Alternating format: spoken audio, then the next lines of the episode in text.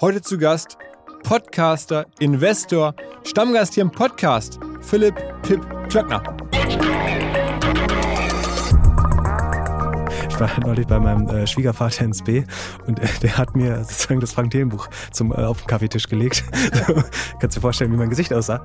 Ich bin gar kein ideologischer Grünwähler oder so. Ne? Ich habe jahrelang selber die FDP gewählt, äh, zum Beispiel. Aber ich habe irgendwann aus Rationalität beschlossen, dass sozusagen das, eines der größten Probleme, die wir haben, der Klimawandel ist. Ähm, und dass das Modell von Wirtschaft, äh, was wir bisher gemacht haben, eigentlich eben nicht nachhaltig war. Also das ist eigentlich irgendwie dem ins Kinderzimmer deiner Kinder laufen, das Geld klauen und zu sagen, ich bin geiler Investor. Let's go! Go, go!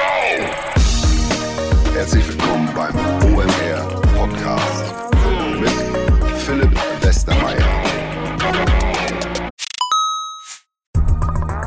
weil die Kolleginnen und Kollegen von Instafo, also der Jobplattform für den Tech- und Sales-Bereich, von der ich hier schon häufiger berichtet habe, mittlerweile bei uns doch groß engagiert sind hier im Podcast. Ihr hört immer wieder hoffentlich von Instafo. Deswegen habe ich die Kollegen vor kurzem mal selber persönlich kennengelernt und war wirklich sehr angetan. Sie haben mir dazu erzählt, es gibt eine neue Finanzierungsrunde in die Firma. 10 Millionen werden da investiert. Das ganze Thema wird also immer relevanter. Daher nochmal hier mit Nachdruck der Hinweis. Wer Menschen sucht im Bereich Tech und Sales, denkt an Instafo. Die haben da scheinbar wirklich eine neue magische Soße gefunden, wo sie über ihre Plattform ein automatisiertes Matchmaking zwischen Arbeitnehmer und Arbeitgeber ermöglichen und das ist im direkten Marktvergleich dreimal effektiver, was die Quote von Bewerbung zu Einstellung angeht. Hilft natürlich auch, dass sie bereits über 100.000 passende Talentprofile auf der Plattform haben und dass man sehr, sehr schnell ins Gespräch kommt. Innerhalb von 48 Stunden bewerben sich die ersten Talente bei den Arbeitgebern oder man kann sogar als Arbeitgeber einer vorselektierten Gruppe an Talenten aktiv eine Nachricht schicken oder sie zum Chatten einladen, um sich noch schneller kennenzulernen und zu prüfen, könnte das passen. Also nicht nur ich und die Geldgeber offensichtlich glauben an Instafo, sondern auch mittlerweile über 1800 Firmen, darunter O2,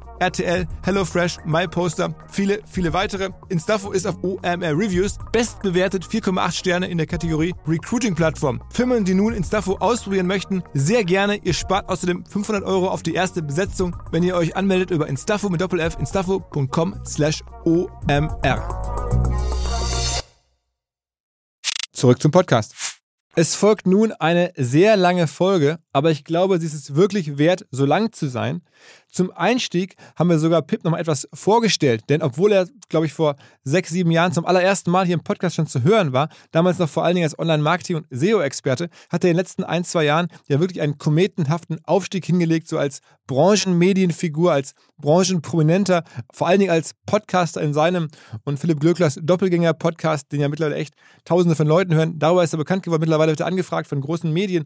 Also es hat sich viel geändert. Ähm, vielleicht auch einige ihn neu entdeckt. Deswegen nochmal, wo kommt er eigentlich her? Womit hat er sein allererstes Geld verdient? Das war mir selber auch gar nicht so klar, ehrlicherweise. Und dann haben wir eine große Reise gemacht durch die ganz großen aktuellen ähm, Digitalthemen. Wir haben ein Spiel gespielt und versucht, ähm, unbekannte deutsche Digitalstars zu raten gegenseitig. Wir haben ähm, auch nochmal über Frank Thelen gesprochen. Ich habe versucht, da so eine Brücke zu bauen, so ein bisschen auszusöhnen oder zumindest das anzufangen zwischen den beiden, die ihr gleich hört, ob es gelungen ist oder nicht. Und wir haben über Anlage gesprochen. Natürlich, Pip ist ja auch nun seit vielen Jahren im Börsenumfeld aktiv. Ähm, über Inflation gesprochen, ähm, über die ganz großen Fragen der Welt. Die Lieblingsfrage von Peter Thiel hat Pip gleich mehrfach beantwortet. Ich habe es auch einmal probiert.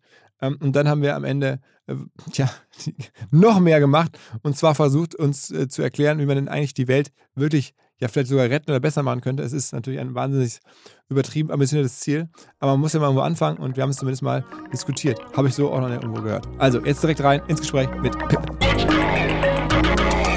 Herzlich willkommen, Pip Klöckner. Hallo Philipp. ja, da muss man, ist schon eine lange Reise gewesen, ne? Ja, ja, ja. Ähm, genau, viel los gewesen die letzten zwei Jahre. Ähm, Kannst du es irgendwie erklären, wie das, also der Doppelgänger-Podcast hat euch wahrscheinlich weit gebracht. Ähm, sonst irgendwas bei dir besonders passiert eigentlich nicht, ne? Dein Gorillas-Investment? Genau, prinzipiell glaube ich, ich mache genau das gleiche wie vor zwei Jahren. Ähm, aber der, wahrscheinlich der Podcast hat äh, so eine Art Spirale äh, erzeugt, ähm, dass man dann doch mehr und mehr wahrgenommen wird.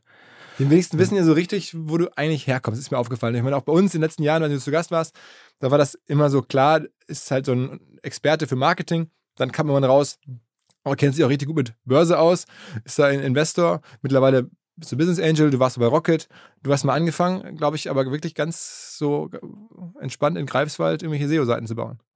Nee, ähm, das war, also in Greifswald habe ich studiert äh, tatsächlich. Da kommst du her. An, an Ostsee, genau. Äh, total langweilig. Also voll, Deswegen Ostvorpommern. vollkommen langweilige äh, Karriere in der gleichen Stadt, wo ich äh, äh, geboren bin. Äh, habe ich, hab ich auch studiert, habe bis 25 einfach um Geld zu sparen bei meinen Eltern äh, gelebt. Also tatsächlich habe ich äh, meistens bei meinem Freund in der Stadt gewohnt, aber sagen, um, hatte keine eigene Wohnung. Ähm, und als ich nach Berlin gekommen bin, ähm, habe ich bei Idealo äh, angefangen. Damals ein, sagen, Startup, was die Dotcom-Krise gerade so überlebt hatte. Ähm, hatte, glaube ich, zu der Zeit 40 Mitarbeiter. Und es war eine super Chance, einfach unheimlich schnell, unheimlich viel zu lernen, neue Verantwortung zu übernehmen in ganz verschiedenen Bereichen. Ähm, angefangen mit SEO, Marketing, äh, Business Intelligence, was man, also damals gab es das Wort Business Intelligence nicht, aber sagen die Tools zu bauen, die die Arbeit effizienter machen, äh, das war, womit ich die größte Zeit verbracht habe. Dann habe ich irgendwann die Produktverantwortung für oder P&L-Verantwortung für das Reiseprodukt von Ideale bekommen, ähm, habe mich weiter um Marketing und SEO gekümmert und da habe ich nebenbei sozusagen, um meine Fähigkeiten so ein bisschen zu testen und um mehr zu äh, autodidaktisch zu lernen, eben dann äh, SEO-Seiten, wie, wie ganz viele, äh, die man hier regelmäßig hört, äh, ge- gebaut. Und genau. Äh, Was war denn in den frühen Tagen dann dein erster größerer Payday mit diesem Geld, das du dann äh, an der Börse quasi losgelegt hast, so richtig? Also an der Börse das erste Mal gehandelt habe ich äh, schon lange, also mit meinem Zivildienstgehalt, glaube ich, habe ich angefangen an der Börse zu handeln. Das ist 1998, 99 muss das gewesen sein. Also habe den ersten Dotcom-Crash voll, voll miterlebt, äh, irgendwie aus meinem Gehalt sehr schnell eine irgendwie hohe fünfstellige Summe gemacht und die dann genauso schnell wieder verloren äh, auch. Und dann, dann das erste Mal, dass ich danach wieder Geld hatte, also während ich dann diese eigenen Webseiten betrieben habe, habe ich dann nicht immer alles, was ich hatte, sofort investiert. Habe viel zu viele Domains äh, davon gekauft. Äh, habe ich in einem früheren Podcast mal erzählt. Ja, ich muss ja sagen, wir haben ja zum ersten Mal gesprochen, wahrscheinlich hier vor fünf Jahren oder so. Da, da war das ja wirklich noch ein, reiner Marketing-Podcast. Da warst du auch einfach ein Marketing-Guy und, Mhm. und ich auch ähm, nichts anderes. Ähm, und jetzt äh, ist es halt weitergekommen. Aber trotzdem muss man einmal nachvollziehen, wie das bei dir losging. Ich meine, du Also- hast jetzt ja schon ein bisschen Geld verdient. Genau, dann hatte ich halt eine sie- siebenstellige Summe in Domains investiert, äh, tatsächlich. Und die Teil- kam dann her aus aus, aus tatsächlich ähm, teilweise im Gehalt, ähm, teilweise ähm, aus den Einnahmen aus dem Affiliate und SEO äh, die du tatsächlich. nebenher betrieben hast. Genau, genau. Ähm, also ich hatte bei Ideale sozusagen ähm, mit, mit zunehmendem äh, Alter sozusagen bei der Firma äh, eine, eine Bonusvereinbarung, die sich ausgezahlt hat, weil das Flugprodukt, der Flugpreisverlag von Ideale sagen, ein hochprofitables Geschäftsmodell damals war. Ähm, und zusätzlich hatte ich eben sagen, mein, meine eigenen Sachen, die ich so irgendwie am Wochenende nach der Arbeit gemacht habe. Ähm, das Geld habe ich alles 100% halt oder 150% reinvestiert, nämlich tatsächlich Geld aufgenommen, um noch mehr Domains zu kaufen. Das war Wow. im, im Nachhinein keine so gute Anlage. Also wenn, wenn ich Glück habe, kriege ich mein Geld. Also Was für eine Domain hast du noch? Irgendwas Namhaftes, was man jetzt hier dir abkaufen könnte?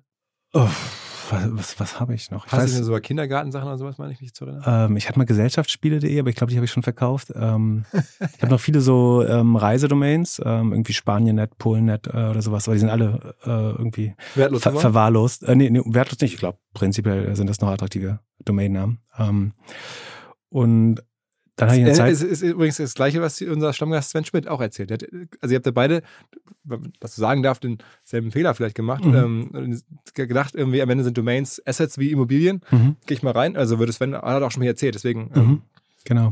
Aber letztlich gab es dann einerseits so ein bisschen Inflation, dass immer mehr Domainendungen äh, gekommen sind, sodass man mehr Wahl hat, dass man irgendwie auch eine, oder dass es auch normaler wurde, dass man nicht mehr die .de oder .com äh, brauchte, sondern dass man auch ein .io oder äh, sowas nehmen konnte.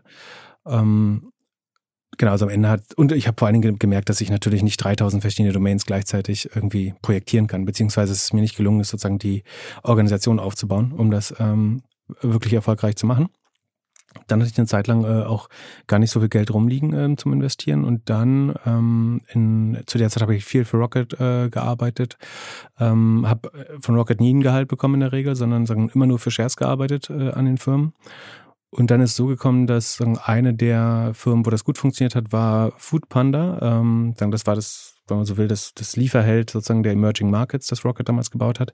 Das wurde dann tatsächlich mit Lieferheld verschmolzen und so wurden meine Anteile äh, in Food Panda, die äh, irgendwie, ich weiß nicht, also eine einstellige Prozentzahl war, rübergerollt in Delivery Hero, was da dann, glaube ich, noch ein Viertel oder ein halbes Promille war. Aber Wow. Delivery Hero war halt dann sieben Milliarden wert an der Börse. oh, wow. Ähm, und das sozusagen hat dann ein kleines Vermögen äh, für, mich zurückgespielt. Ähm, die hast du halt mit alle genau. verkauft. Ne, ne, genau, die habe ich dann nach der Lock-up-Period. Also die Altinvestoren dürfen ja beim äh, Börsengang nicht sofort verkaufen, dann wartet man irgendwie ein halbes oder ein Jahr ab. Ähm, und dann habe ich sie, glaube ich, bei, bei 38 Euro verkauft. Und das Lustige ist, sie sind heute bei 36. Also vor vier Jahren äh, habe ich die quasi für 38 verkauft und könnte sie heute günstiger wieder kaufen, obwohl Delivery glaub ich, Hero, glaube ich, zehnmal so viel Umsatz macht äh, heute wie damals. Okay, aber krass, das ist ja wirklich ein, dann schon ein Riesenwin. Also das ist ja, weil man jetzt immer dachte, du hast ja in den letzten Wochen und Monaten auch mal viel von Gorillas erzählt, was ja für dich Mhm. auch, also wo du auch investiert hast, als, als Business Angel, aber das klingt jetzt ja nochmal nach einer deutlich größeren Hausnummer. Genau, also auf dem Papier wäre Status heute äh, Gorillas sozusagen ähm, mehr wert als das. Also sagen, ist jetzt ein, sagen, ein Großteil meines Vermögens wäre jetzt ja so roundabout da drin wahrscheinlich. Ähm, aber das war für mich damals sozusagen sch- schon eine große Summe, klar. Ja, also wir reden genau. von irgendeiner, ähm, was ist denn, siebenstelligen Zahl, ja. genau, siebenstellig ist das ja. Okay, und dann ähm, ging es los, dass du nebenher dann, ich meine, du bist ja jetzt exzellenter Kenner gerade von auch Digitalfilm an der Börse, das heißt, du hast ja noch sehr viel Aktien weitergemacht, da irgendwie eine gute Phase erwischt, ein paar Jahre, aber jetzt auch in den letzten Wochen hast du wieder ein bisschen verloren. Ne? Genau, also ich hatte, ich glaube, im 2020 oder so hatte ich äh, wirklich ein gutes Jahr. So, wir verfolgen das ein bisschen im Podcast, ne? Und deswegen weiß ich noch, dass wir irg- irgendwo zwischen 180 und 200 Prozent, glaube ich, im Plus war, also das Geld knapp verdreifacht hatte. Ähm, Im letzten Jahr war es, glaube ich, relativ stabil und jetzt aber natürlich, dadurch, dass ich hauptsächlich in Wachstums- äh, und in Softwareunternehmen investiert bin, ähm, ist auch viel davon wieder weggeschmolzen natürlich. Also Und was, was ist mit deinem Gorillas-Share, was glaubst du? Also kommt da nochmal Geld raus? Du hast da irgendwie, Ich glaube auf jeden, ja, ich glaube auf jeden Fall, dass da nochmal Geld rauskommt. So, ähm, die, die Zeiten sind, glaube ich, jetzt für Modelle, die so kapitalintensiv sind, ähm, deutlich schlechtere. Das ist gar keine Frage. Ne? So, es war vor, vor einem Jahr deutlich einfacher zu finanzieren, als sozusagen mit den jetzigen Zinsen und mit der jetzigen Skepsis, die auch äh, im Markt herrscht. Ähm, ich glaube aber trotzdem, dass es da immer irgendeinen so Reserve-Bit gibt, sei es eine Übernahme durch sozusagen einen der sehr großen um, oder aber von einem Strategen äh, aus dem Lebensmittelhandel oder so. Ähm, von daher glaube ich, dass ich da immer mehr als meinen Einsatz zurückbekomme. Ah, es ist ja schon noch so bei solchen Investments, dass man es dann gar nicht mehr so leicht hat, wenn das jetzt, äh, sagen wir mal in Anführungsstrichen, nur für eine Milliarde verkauft wird oder nur für zwei oder drei Milliarden, dann ist es ja immer so, dass die Investoren, die zuletzt Geld reingegeben haben, dann teilweise ein oder zwei oder sogar dreifach ihr Geld erstmal zurückbekommen, bevor dann andere Frühinvestoren wie du jetzt ausbezahlt werden. Und Das ist ja so eine Absicherung, diese Liquidation Preference heißt es ja. Ähm, das heißt, es könnte dazu führen, sagen wir wenn jetzt ein Verkauf passiert auf dem Papier für drei Milliarden, dass ähm, dann die letzten Investoren irgendwie was bekommen, vielleicht sogar ihr Geld verdoppeln, aber die frühen halt dann nichts mehr bekommen von, von den drei Milliarden. Ne? Genau, also verdoppeln würden sie es ja nur dann, wenn sie jetzt eine doppelte Liquida Liquidation Preference Genau, drauf hätten. Das ist relativ, also so verzweifelt äh, hat Gorillas nicht geraced, äh, dass das der Fall wäre. Aber rein rechnerisch ist das möglich, ne? dass wenn man äh, Menschen entweder, also Investoren eine Mindestverzinsung einräumt oder so eine anderthalbfache Liquidation Preference und man hätte jetzt darauf zum Beispiel auf der anderthalbfachen Liquidation Preference eine Milliarde geraced, dann hieße das, wenn die Firma sagen wir, für, für zwei Milliarden verkauft würde, dass für die anderen Investoren nur noch 500 Millionen übrig bleiben, die, die sich allesamt teilen in der sagen, Kaskade der deren äh, Präferenzen. Ähm, aber also, ich gehe davon aus, dass ich so oder so was daraus behalte. Also Okay. so, man, man kann durchrechnen, wie viel Gorillas insgesamt sozusagen geraced hat. Ich, ich glaube 800 Millionen äh, insgesamt. Ich weiß gar nicht aus dem Kopf, ehrlich gesagt.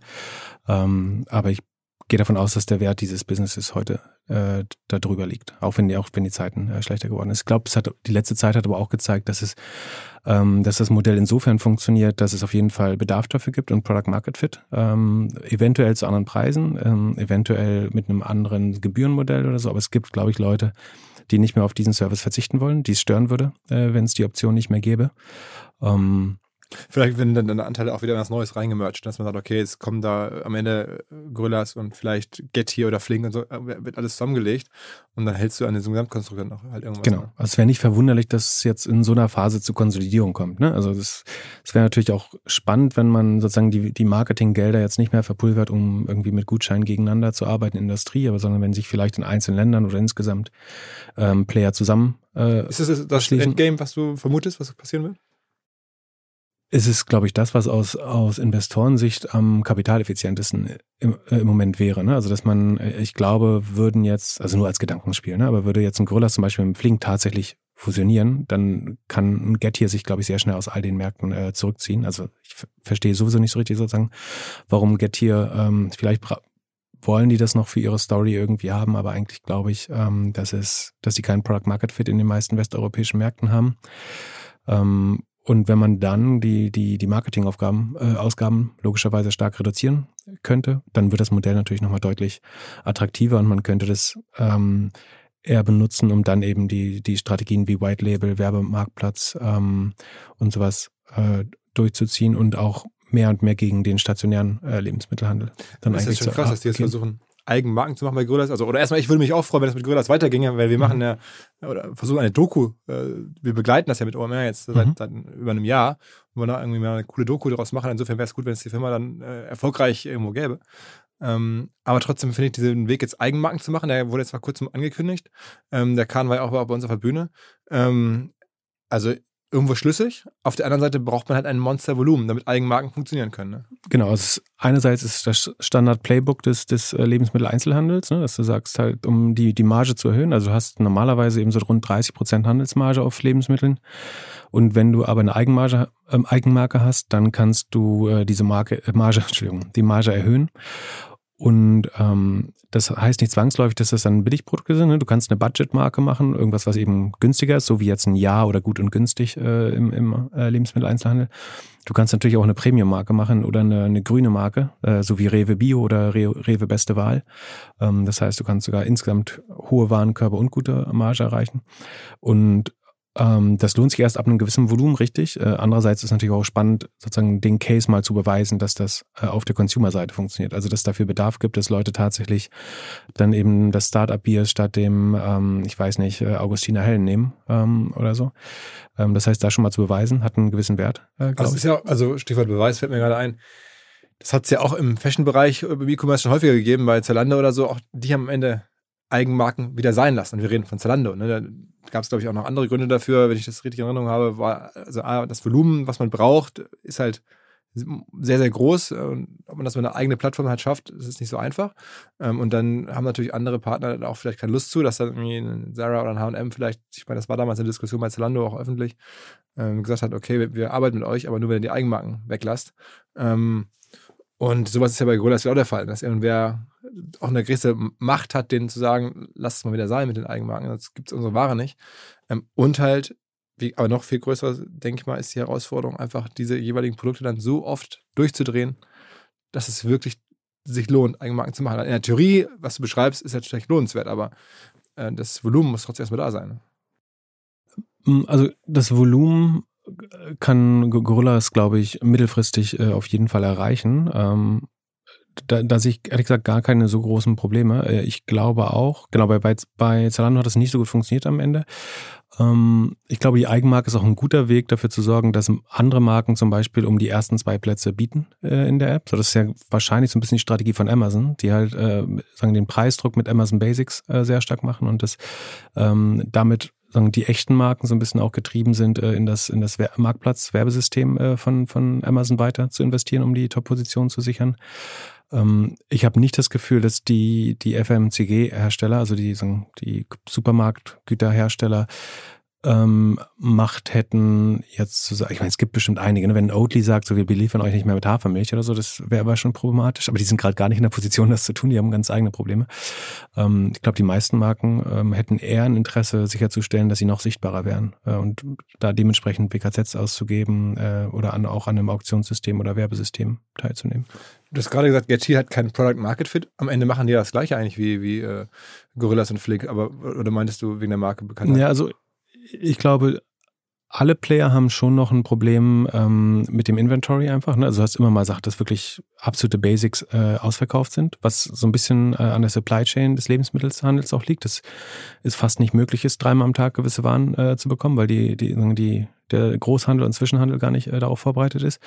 Ich habe das Gefühl, dass es bei Gettier äh, besonders schlecht ist, ähm, dass die Sachen noch mehr verpackt sind, als es als, als ohnehin schon. Ähm, dass es eben viel so sugary Drinks, ähm, Snacks sind, kaum gesunde Sachen, keine Bio-Sachen. Ähm, und ich glaube, in, in der Audience, die das langfristig am meisten nutzen wird, ähm, sind das schon wichtige Sachen. Ähm, und ich glaube, wenn du wir, vor allen Dingen irgendwie Mezzo-Mix und ähm, Schokolade verkaufst oder Chips, dann kriegst du auch die Warenkörbe, die damit zusammenhängen. Also irgendwie schnell auf der Couch abends mal äh, irgendwie fünf Euro, acht Euro für, für Snacks ausgeben. Während wenn du, glaube ich, frisches Fleisch und Gemüse, gute Fleischersatzprodukte, ähm, tolle äh, Milchprodukte oder Milchersatzprodukte hast, dann kriegst du auch, glaube ich, die, die deutlich größeren Warenkörbe äh, von, von Familien und äh, besser verdienenden. Mhm.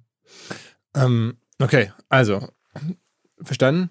Äh, Lieferdienstthema äh, haben wir uns vorgenommen, so- darüber zu sprechen, weil du da nah dran bist ähm, und an ein Investment offensichtlich noch glaubst. Das Warum wir nicht? Ähm, jetzt äh, hatten wir uns auch überlegt, wie kriegt man einen Podcast hin, der ein bisschen anders ist als ähm, so viele andere Podcasts mit dir, die man hören kann. Ähm, dass wir nochmal so ein Edge reinbekommen und dann habe ich mir überlegt, wo wir es hier im Podcast noch nie gemacht haben, ähm, wir machen mal so ein Spiel. also ein Podcast-Spiel. Was können wir mit Pips spielen? Und, ähm, was mich an, äh, ich glaube, was uns beiden mal ganz gut gefällt, wenn man sich austauscht, wir machen jetzt echt schon lange dieses Digital-Business beobachten, beide immer sehr neugierig, äh, sowas passiert in der Welt. Und dann kennst du immer mal jemanden, wo ich dachte, okay, krass, den kann ich noch gar nicht. Oder ich erzähle dir eine Story und dachte, ach was, wusste ich noch gar nicht. Also es ist äh, immer sehr erfrischend, weil du auch vieles siehst. Und dann dachte ich, okay, komm, wir spielen mal. Also zwei, drei Personen, ähm, Hidden German Digital Stars irgendwo auf der Welt, also deutsche Menschen, die irgendwo auf der Welt was mit digital machen. Ähm, äh, du sagst einen Namen oder ich sag einen Namen und dann muss der andere sagen, ja, kenne ich oder kenne ich halt nicht. Ja? Und äh, jeder hat so zwei, drei Versuche und dann muss der andere aber glaubwürdig erklären können, um wen es sich handelt, den du da nicht gesehen hast oder den ich halt auch nicht gesehen habe. Klingt spannend, ja. wer, wer soll anfangen? Äh, wie du magst. Also fang, fang du gern an. Äh, also ich, ich- hoffe, du bringst nicht nur 60-jährige Boomer-Medienmanager wieder. nein, nein, nein. Aber ich habe jetzt vor kurzem bin ich über jemanden gestoßen und dachte, krass.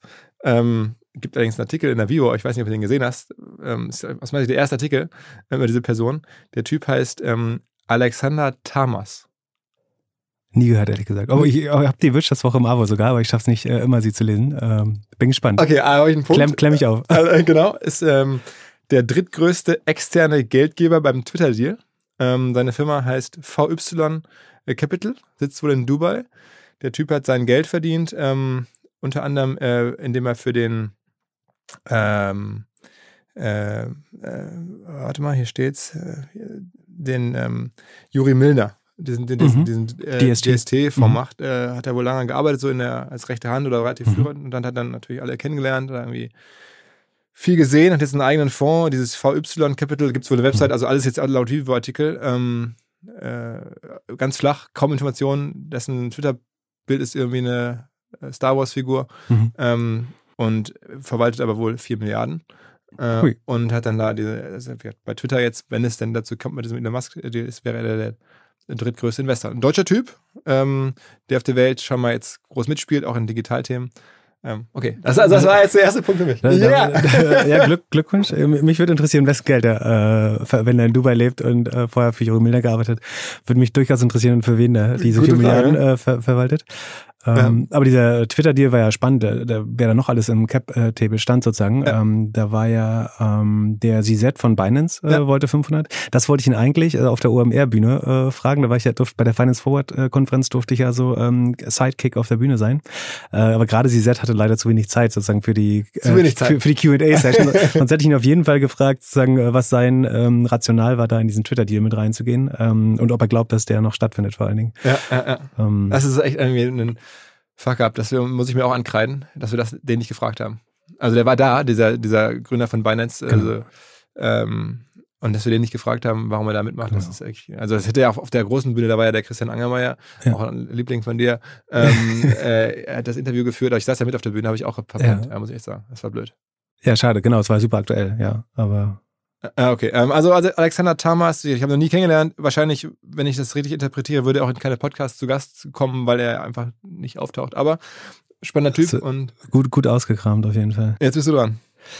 Ähm, also ich bin mir sicher, dass du ihn kennen wirst. Ich überlege, ob er schon mal hier war. Ähm, Sebastian Truhn, hattest du den schon mal da? Ja, nee, hatte ich noch nicht einen Podcast. Nee, nee, nee, nee. Hatte noch nicht einen Ähm, Podcast, aber könnte man mal machen. Das ist eigentlich eine super Idee. Genau, der hat das Google X-Labor, also sagen die, die Stealth-Projekte von, Stanford-Professor, ne? genau, äh, von, von Google geleitet, äh, soll unter anderem bei Google Glass und Street View beteiligt gewesen sein, ähm, hat dann Udacity gegründet ähm, und jetzt äh, ist mit Kitty Hawk auch im sozusagen eVTOL oder Elektroflugzeug. Glaubst du an ähm, Kitty Hawk, Geschäft. das Ding? Du bist ja EV-Skeptiker. Ähm, ich glaube eher daran, ähm, also sagen, in the long run, glaube ich, wird es elektrische Flugzeuge geben. Äh, das ist gar keine Frage. Ähm, ich glaube aber, dass wir noch fünf Jahre Batterieforschung dafür brauchen. Ähm, und dass die, die Firmen, nicht alle Firmen, die daran arbeiten, ausreichend mit Geld ausgestattet sind, um das noch zu erleben, äh, ehrlich gesagt. Ähm, oder die nötigen Milestones erreichen, um das, das zu schaffen. Ähm, aber ich würde es am ehesten wahrscheinlich ähm, Kitty Hawk oder vielleicht sogar Jobby Aviation, von, wo der Reed Hoffmans Back investiert hat, äh, zutrauen, ja. Okay, aber äh, Sebastian Truhen, okay, also den hätte ich jetzt äh, sagen können. Ich habe ähm, noch einen anderen Namen für dich. Möchtest du eher jemanden, einen deutschen Manager von einem Riesenkonzern, der da eine super wichtige Rolle hat, die man trotzdem nicht so im Blick hat? Ähm, oder möchtest du lieber ähm, einen deutschen Investor so unseres Alters, der auch krass Sachen macht, den auch nicht so oft gehört hat? Äh, das erste, glaube ich. Erste. Aber ich nehme beide gerne. Äh, genau, das ist das erste. Dann ähm, sagt dir Oliver Schusser was? Auch nicht, glaube ich, ne. Ähm, ist äh, der Chef von Apple Music. Ah, krass. Also bei Apple äh, auf der absoluten Top-Ebene, ein deutscher Typ, ehemaliger Assi von Thomas Mittelhoff, ähm, mir darüber als Person so irgendwie schon mal geläufig der Name. Und ähm, ist im Hintergrund äh, da super äh, aktiv natürlich. Ich hatte das dann auch mitbekommen, hat irgendwie als jetzt der Rin, der, der, der ähm, mhm. Rapper, der auf kurzem Podcast hat, der war ja irgendwie Apple Künstler des Jahres. Da gab es dann auch einen Call mit dem Oliver Schusser. Aber der ist de facto, wenn man überlegt, Apple Music alleine wäre mhm. ja schon eine Riesenfirma. Ja. Und ähm, die wird jetzt geleitet von so einem deutschen Typen, den man gar nicht so kennt und der mir leider auch immer für den Podcast hier absagt. Und ich habe ihn schon mehrfach gefragt, ob er nicht mal Gast sein würde. Aber möchte er aktuell nicht. Ähm, ich hoffe, dass das noch eines Tages wird, aber ich finde es einen spannenden deutschen Typen, der, den man nicht im Blick hat, der große Sachen macht. Ja, es ist schade, dass man der so diese zweite, dritte Reihe äh, viel zu selten hört. Da sitzen ja ganz oft die, ich will nicht sagen spannenderen Personen, aber so definitiv spannende. Können natürlich auch wenig dann sagen häufig oder, oder ja. sind natürlich ja nicht so äh, in der, in, der, in der Position, viel sagen zu dürfen oder so. Mhm. Aber bei Apple Music ist das ja schon so eine Größe äh, des Unternehmens, ähm, dass man aber ich, ich finde es, also für mir macht, was verbindet uns? wenig, außer dass wir Deutsche beide sind und dass ich jetzt Thomas Mittelhoff kenne und Ellen noch viel länger kennt. Aber ich finde es immer, wenn Deutsche immer aufpoppen, denke ich mir, okay, man hat irgendwas gemeinsam. Deswegen finde ich es spannend. Also, Oliver Schusser, hast du noch einen? Äh, ich ich würde auf jeden Fall auch eine Frau nennen wollen. Ja, ja, ähm, ja, ja. Katrin Suda, sagte die was? Ja, ja, die kenne ich persönlich. Ähm, Finde ich, glaube ich, mega spannend. Also äh, nicht unumstritten auch, Berateraffäre und so äh, natürlich, aber so, da, da hast du, dann, das stört dich ja nicht. Ähm, aber, ähm, Wir sind eine äh, neutrale Plattform, war, war, war, war, war im Digitalrat äh, der, der Merkel-Regierung und ist, glaube ich, immer noch sogar, ähm, war äh, Staatssekretär im Verteidigungsministerium. Beim Gespräch VW ähm, zu werden. Genau, genau, äh, hat es aber nicht geschafft, das wäre eine spannende Story. Ähm, und was viele nicht wissen, ist im Aufsichtsrat oder ähm, Board of Directors von Cloudflare, also einem der spannendsten äh, äh, Cloud-Unternehmen in den USA ah, okay, äh, wow. tatsächlich drin. Ähm, glaube glaub ich, definitiv so ein, so ein Hidden Champion. Äh, jemand mit sehr viel Sachverstand, ähm, natürlich auch krass gut vernetzt, ähm, die wahrscheinlich auf einem ganz hohen Level auch gut erklären kann, sozusagen, woran ähm, die Integration von Politik und äh, Digitalisierung auch scheitert oder was, sagen wir, sie als die Herausforderung äh, wahrnimmt. Ja, also die, die äh, ist eine super Idee, äh, würde ich auch mal einladen. Ähm, äh, die, weil die kenne ich. Also die ist in Hamburg und ist ja mit der, ähm, ich glaube, das ist öffentlich. Ähm, ich weiß, bin mir nicht ganz sicher, aber ähm, ja, also ich werde sie mal einladen, dann, dann setzen wir danach. Aber okay, oh, konnte ich auch noch. Ich habe jetzt noch eine. Ich gewinne jetzt hier schon mal mein eigenes Spiel. Okay, jetzt ein bisschen. du, bist, du bist ja auch der viel bessere Netzwerker. Das muss man nee, fairerweise sagen. Aber du Wen der, kennst du nicht? Du also, wie, soll der, wie soll ich denn jemanden kennen, den du nicht kennst? Also die Wahrscheinlichkeit. Aber du bist der krasse Rechercheur. Also, wenn wenn wir ein Venn-Diagramm wären, also diese zwei übereinander liegenden Kreise, dann wäre ich so, so ein kleiner Kreis in deinem Kreis drin. Aber, aber, du bist auf jeden Fall ein krasser Beobachter, ein krasser Rechercheur. Das, das, ist wirklich so. Also du, was du alles siehst und zuschickst und wo du überall mal, mal kurz reinguckst, irgendwie in irgendwelche Handelsregister oder, oder sowas, Unterlagen. Sehr gut. Das, ja. Also, aber ich, ich hätte noch einen. Ähm, kennst du Mato Peric?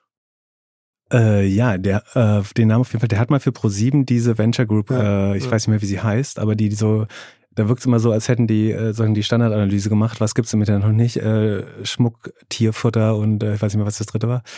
Ähm, genau, das hat er mal geleitet, das weiß ich noch. Das war nicht so erfolgreich. Der war vor bei Rocket, glaube ich, auch noch. Genau, Oder genau, McKinsey genau. vorher. Ja. Er hat in Hamburg studiert und ich habe ihn, der war auch bei OMR. Aber er ist hm. auch ein Typ. Also Was der, macht er jetzt? Der, ähm, also erstmal sehr sympathisch, dass er, seine Eltern wohnen auch in der Schanze in Hamburg, so. Da ist er groß geworden. Ähm, und ähm, macht jetzt echt wohl größere Investments, vor allen Dingen in Asien. Aha. Ist ja unser Alter. Ja. Ähm, und läuft in Asien rum und äh, gründet da auch Firmen, so ein bisschen Incubation-Style. Also dieses Ding, was er bei ProSieben auch diesen Inkubator, ne, das war ja auch das Playbook, wir gründen irgendwas, wir inkubieren irgendwas. Das macht er jetzt alleine ähm, und hat dann da aber, ich kann, weil es auch so zurückhaltend kommuniziert wird, nicht genau sagen, bei welchen Investments, aber ich kriege nur mit, äh, dass das wohl größere Summen sind und größere Companies sind. Also wer mal so einen deutschen Schatteninvestor sehen will, der noch jetzt nicht ganz so in der Liga von dem. Da habe ich auch eine. Kennst du Tim Marbach? Ja, der ist Äh, Gründer von Kaufda. Genau, genau. Und danach der, auch nach Asien der hat gegangen. aber genau in Asien iPrice und Lieferdienste und sowas auch äh, gegründet. Auch krasse Sachen, ne? Äh, Südostasien haben viele damals gesehen als Markt. Also gerade die Rocket-Leute, die da auch so ein bisschen gearbeitet haben, haben es natürlich mitbekommen, äh, wie da ähm, gerade die Handy-Penetration so vor zehn Jahren und so weiter explodiert ist. Ähm, Das ist dieselbe Liga. Also es ist genau dasselbe Playbook. Deutsche, die über Rocket nach Asien gespielt Mhm. wurden und da auf einmal Gelder bewegen. Und das kriegt hier kein Mensch mit. Also da gibt es Ja. noch ein paar mehr. Ich habe ich Gibt's- nicht vorbereitet, aber also nicht nur, wenn du jetzt noch auf Europäer erwei erweiterst, ähm, hier der, äh, heißt der Max Biller oder so von Lazada hat allein äh, fünf, sechs, wenn nicht ein Dutzend Leute aus der Lazada-Führung ähm, sind, ähm, haben danach super spannende Sachen in Asien gegründet, äh, teilweise. Äh, auch Salora, also ganz viele Ex-Rocket-Manager äh, haben da später was wirklich Großes noch gebaut. Ja. Ähm, Also dann halt in den jeweiligen Regionen, ne? Das, das, Mhm. also, und das kriegt man hier nicht so mit. Also der, der Ralf Wenzel ist doch auch so ein Fall, ne? Der hat doch Mhm. Da draußen gemacht und hat auch jetzt die, auch dieses, ähm, wie heißt noch? mit seinem Team bei Softbank in äh, Lateinamerika gearbeitet zwischendurch äh, ein, paar Jahre und da das Geld für, für Masasan äh, deployed quasi in äh, Südamerika. Also für den Gründer von Softbank, diesen Genau. japanischen Mega-Milliardär, ja. Genau. Äh, und dann haben danach Joker, also auch einen Lieferdienst äh, gegründet, der in New York und Emerging Markets quasi das Quick-Commerce-Geschäft macht. Genau. Also okay, das war das Spiel. Ähm, wir wollten ein paar äh, neue Namen, die man ansonsten in den Podcast auch nicht so leicht reinbekommt. Also Katrin Suda jetzt vielleicht, werde ich mal fragen. Mhm. Ähm, aber ich weiß von einigen, dass sie zurückhaltend sind. Ich habe es schon probiert. Aber ich dachte, was für ein Spiel könnten wir beide spielen? Also, was uns ein bisschen herausfordert. Und Ja. So, also das. gut. Ähm, jetzt haben wir ja äh, über, über dich ein bisschen gesprochen. Also, hast du eigentlich mal versucht, Stefan Raab vors Mikro zu bekommen? Der ist auch so eine Schatteneminenz im, der macht ja schon noch weiter ja, Unterhaltungsindustrie, der ist, glaube ich, Produzent. Aber, Ja, aber also ich weiß, unheimlich dass, äh, öffentlichkeitsscheu, glaube ich. Ja, der macht nichts mehr. Gar Ja. nichts mehr. Also ich habe ihn tatsächlich beim Udo Lindenberg-Konzert vor ein paar Jahren gesehen. Da saß er am Schlagzeug. Ja? Also Ja. das war so, eine, so ein Gag in Hamburg. Ja. War das, glaube ich, auch nur, dass er dann auf einmal als Schlagzeuger bei Udo Lindenberg in der Band war. Aber der würde, glaube ich, nichts machen. Und ich weiß, ähm, dass es auch immer schon mal, ich glaube, Joko hatte ich schon mal gefragt, ob er Mhm. sich das vorstellen kann. Oder der Knossi macht jetzt auch viel mit Mhm. Stefan Raab. Die Shows von Knossi da im Fernsehen hat, glaube ich, auch Stefan Raab gemacht. Krass. Aber ich denke, der Ja. würde keine Öffentlichkeit mehr wollen. Ja. macht nur noch die Konzepte. Und die Konzepte leben ja noch alle, ne? Schlag den Star und TV Total lebt wieder. Ähm, Ja, ja, ob er danach krass. beteiligt ist, ich weiß das gar nicht genau, weil Ja. der wird sich beschäftigen und ich meine, er hält sich halt zurück, ja. Ja. Muss man sagen. Also insofern. Aber lass uns noch ganz kurz, ähm, weil wenn man mit dir spricht mittlerweile, gehört es fast schon dazu, äh, ähm, jetzt haben wir über viele Personen gesprochen, die nicht so öffentlich sind. Frank Thelen äh, ist öffentlich, ist sehr präsent, ist auch bei dir sehr präsent. Was, was triggert dich eigentlich so hart bei Frank Thelen? Warum bist du so sozusagen, warum hast du den so gefressen und, und bist sozusagen so hinter dem her? Sobald, also wenn man guckt, bei dir vergeht eigentlich keine 48 Stunden, ohne dass aus deinem Twitter-Account nicht irgendwas Gehässiges gegen Frank Thelen rauskommt. Also eigentlich sollte das, also persönlich habe ich eigentlich gar nichts gegen ihn. Ne? Also der hat jetzt nicht irgendwie mir die Freundin ausgespannt oder ein Deal weggeschnallt, das sowieso nicht, aber ähm, also ähm, ich kann den bis vor kurzem. Ich habe ihn tatsächlich Backstage bei der OMR äh, das erste Mal kennengelernt persönlich und mich auch meiner Meinung nach super zivil mit ihm unterhalten. Fand ich übrigens, also wie ist das ja beschrieben, ich war nicht dabei. Aber einen coolen Move von ihm, dass er hätte ich, glaube ich, da sitzen sehen, hatte ich dann einfach angesprochen, Mensch, hier, Philipp, hier bin ich, irgendwie, du schießt immer gegen mich. Äh, Also ich hatte das so, fand das relativ klang souverän von ihm. Genau, es wirkte so ein bisschen, als wäre es erst als Joke gemeint, aber er hat es auf jeden Fall durchgezogen, äh, würde ich auch sagen. Ja, also man kann, du, wei du weißt ja, man kann mit mir auch immer reden. So. Ja. Äh, äh, wir haben ja versucht, äh, auch mit ihm, also es ist auch, ich will es jetzt gar nicht zu sehr ausführen, weil er ist ja nicht hier und kann sich nicht verteidigen. So, deswegen würde ich jetzt auch nicht äh, hier irgendwie ähm, allzu viel darauf eingehen. Ähm, es gab ja mal den Wunsch, äh, von ihm ausgehend sogar, ähm, dass wir uns hier auf sozusagen im OMR-Podcast auf der neutralen Plattform treffen. Das hat er dann leider zurückgezogen. Ne? Das hätte ich natürlich viel besser gefunden, mich mit ihm äh, auszutauschen. Der, der Grund, sozusagen, wie er, warum ich mich überhaupt mit ihm beschäftigt habe, was ich vorher nicht gemacht habe, ähm, ist, und ich muss dazu sagen, ich, ich fand den früher so- sozusagen du, durchaus ein Vorbild. Ne? Das ist ein, glaube ich, ein gutes Vorbild für sozusagen Mobilität durch Bildungsschichten, sozusagen, weil es halt jemand ist, der jetzt nicht an der Uni studiert hat. Und ich wäre jetzt der Letzte, der sozusagen das als äh, irgendwie Ist guter als, meine, als Beleidigung nehmen Geld würde. verdient, ne? Also muss man sagen, der hat irgendwie in der Wirtschaftswelt schon einiges erreicht. Das ist ja schon, muss man respektieren, ne? Genau, er hat auf jeden Fall Geld mit Investieren äh, verdient, äh, offenbar. Ähm, sagen, ist auch ein gutes Beispiel für, dass man scheitern kann und trotzdem äh, so irgend noch erfolgreich wird. Ähm, und ich find, fand dann schon, dass er irgendwann aufgehört hat, das irgendwie gut, diese Vorbildfunktion gut einzunehmen und sagen, wo wir uns, wo wir überhaupt das aufeinander getroffen sind, war, glaube ich, mal so ein Tweet, den ich gesehen habe von ihm.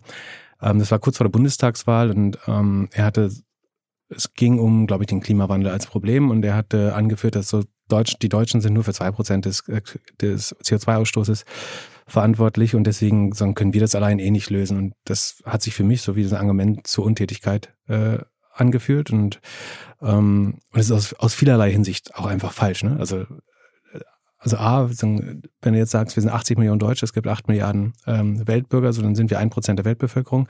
Wenn wir zwei Prozent verbrauchen, sind, also verbrauchen wir schon mal über Gebühr. Äh, Fakt eins und historisch haben wir natürlich äh, dadurch als Industrienation äh, weit über Gebühr quasi Ressourcen verbraucht äh, auf dem Planeten. Ähm, deswegen fand ich das Argument so einfach und habe darauf ähm, geantwortet, so in der Art, wie man das auf Twitter macht, äh, ein bisschen zugespitzt.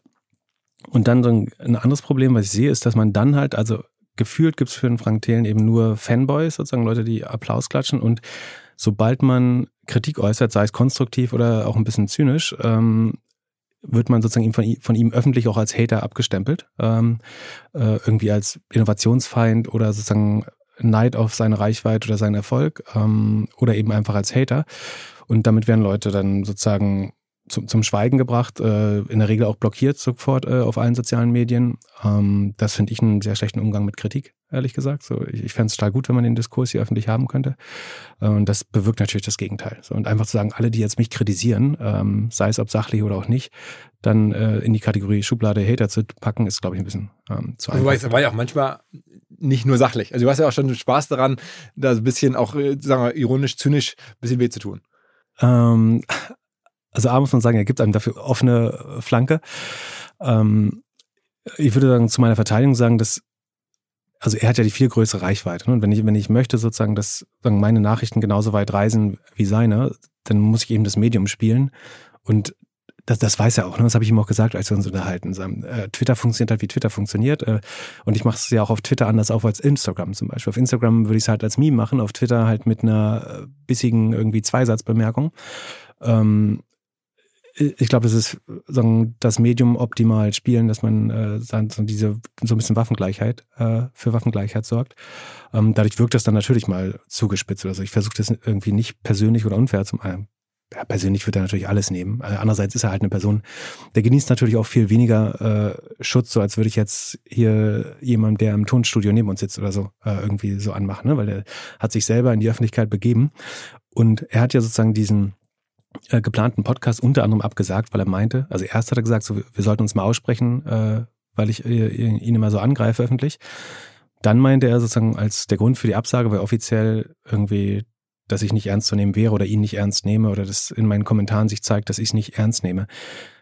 Das finde ich insofern ein bisschen unfair, weil er ist ja der letztlich, der sozusagen als TV-Unterhalter angefangen hat, die Startup-Szene zu parodieren. Das, was der im Fernsehen macht, ist ja im keinsten Sinne irgendwie wie tatsächlich Startup. Das weißt du, das weiß ich aus, äh, das weiß jeder, der tatsächlich äh, mit Startups arbeiten, dass das, was du im Fernsehen siehst bei Hülle der Löwen, letztlich eine Parodie oder Persiflage, wie auch man das nennen will, der Startup-Szene ist. So.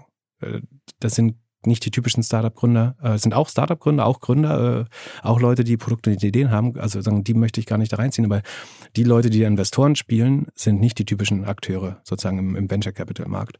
Ähm, und ähm, wenn er diese ganze Branche quasi da so ähm, in diese Ecke zieht, dann finde ich es nicht fair, wenn er sagt, irgendwie, dass andere Leute ihn jetzt nicht mehr nicht 100% ernst nehmen. Äh, deswegen kann er die nicht ernst nehmen. Das äh, ist ein bisschen zu einfach gedacht, glaube ich. Und ähm, die, die andere Sache, die ich dann noch wo ich angefangen habe, sozusagen mich mehr damit zu beschäftigen mit der Person, war, als er dann im Wahlkampf ähm, auch meiner Meinung nach in der Kampagne mit der FDP und Bild zusammen ähm, sozusagen das zum Anlass genommen hat, irgendwie sehr aktiv vor, vor Annalena Baerbock äh, und einer möglichen rot-rot-grünen Regierung äh, irgendwie Angst zu schüren, die sehr in einer sagen, sehr öffentlichen und gleichzeitig aber intransparenten Weise diese äh, mehrfache Parteispende mit äh, neuen anderen Startup-Unternehmen und Unternehmerinnen äh, gemacht hat, wo aber, glaube ich, sehr bewusst nicht klar gemacht wurde, haben da jetzt Unternehmer, Unternehmerinnen, äh, Unternehmen gespendet oder es wurde aber was relativ klar war, ist, dass der Eindruck versucht wurde zu erwecken, dass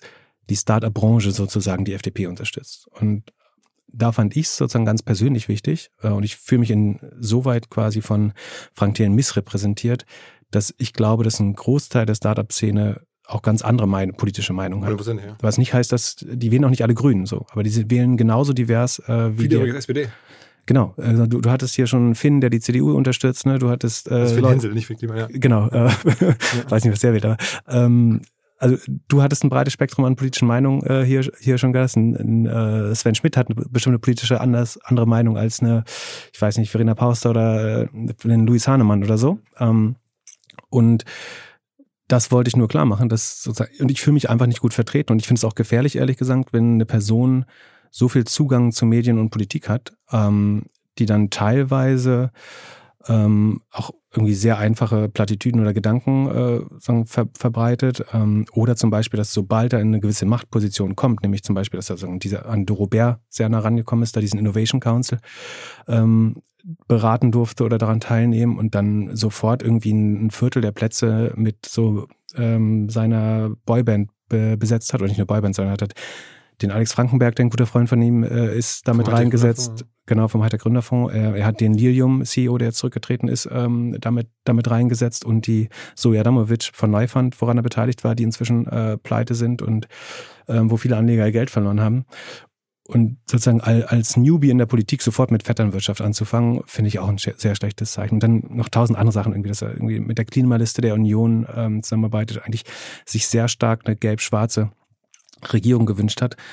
Das finde ich für jemanden sozusagen, der die Startup-Szene ähm, verkörpern will, eigentlich traurig, sozusagen ein so konservatives Setting zu befürworten. Was nicht heißt, also jeder darf seine Meinung haben, ist auch jeder die Partei unterstützen, die er möchte, aber ähm, ausgerechnet als jemand aus der Startup-Wirtschaft quasi Parteien, die konservativ sind, damit den Status quo eigentlich bewahren wollen, äh, so stark zu unterstützen.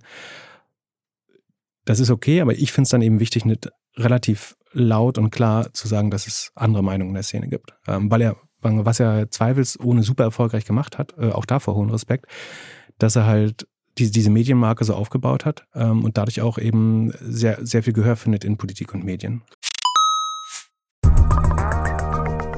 Ich weiß noch sehr genau, wie mir vor vielen Jahrzehnten zum ersten Mal der Begriff Bausparen begegnet ist. Und zwar war damals mein Opa relativ sauer, weil ihm das damals angeboten wurde und es natürlich in seinem damaligen Alter schon sehr spät war. Aber jetzt fast forward einige Jahrzehnte und ich werbe oder ich weise hin auf ein Bausparangebot und glaube trotzdem, mein Opa wäre einverstanden und es macht sehr viel Sinn, insbesondere für Menschen, die erwerbstätig sind, die in ihren 20ern, 30ern oder 40ern sind. Das könnte wirklich top sein, wirklich helfen, sich Ziele zu erfüllen und vor allen Dingen zusammenzuarbeiten mit dem richtigen Partner. Und ich denke, die Expertinnen und Experten von der LBS sind solche und beraten euch Ihr sichert euch einfach jetzt schon die Kreditzinsen der Zukunft in der Hoffnung, dass sie auch in Zukunft möglichst attraktiv sein werden. Aber man weiß zumindest jetzt, zu welchem Zinssatz man eines Tages bauen kann. Und man spart halt bis dahin kleine Beträge, bekommt auch eine staatliche Förderung, wenn man jetzt anfängt zu sparen. Und man weiß, eines Tages, wenn ich das Geld zusammen habe, kann ich mit dem Darlehen und dem entsprechenden Zins, den ich heute kenne, sicher rechnen und loslegen. Also wer diese Bau- und Immobilienträume hat, bitte informiert euch nochmal im Detail bei der LBS. Ich weiß auch aus Jahrzehnten mittlerweile, die sind da, die Experten, die Bausparkasse der Sparkassen. Die haben zahlreichste Beraterinnen und Berater. Ihr findet hier in den Show Notes alle möglichen Informationen dazu, genauso wie unter kriegst du hin ein Wort kriegst du hin jetzt slash Bausparen.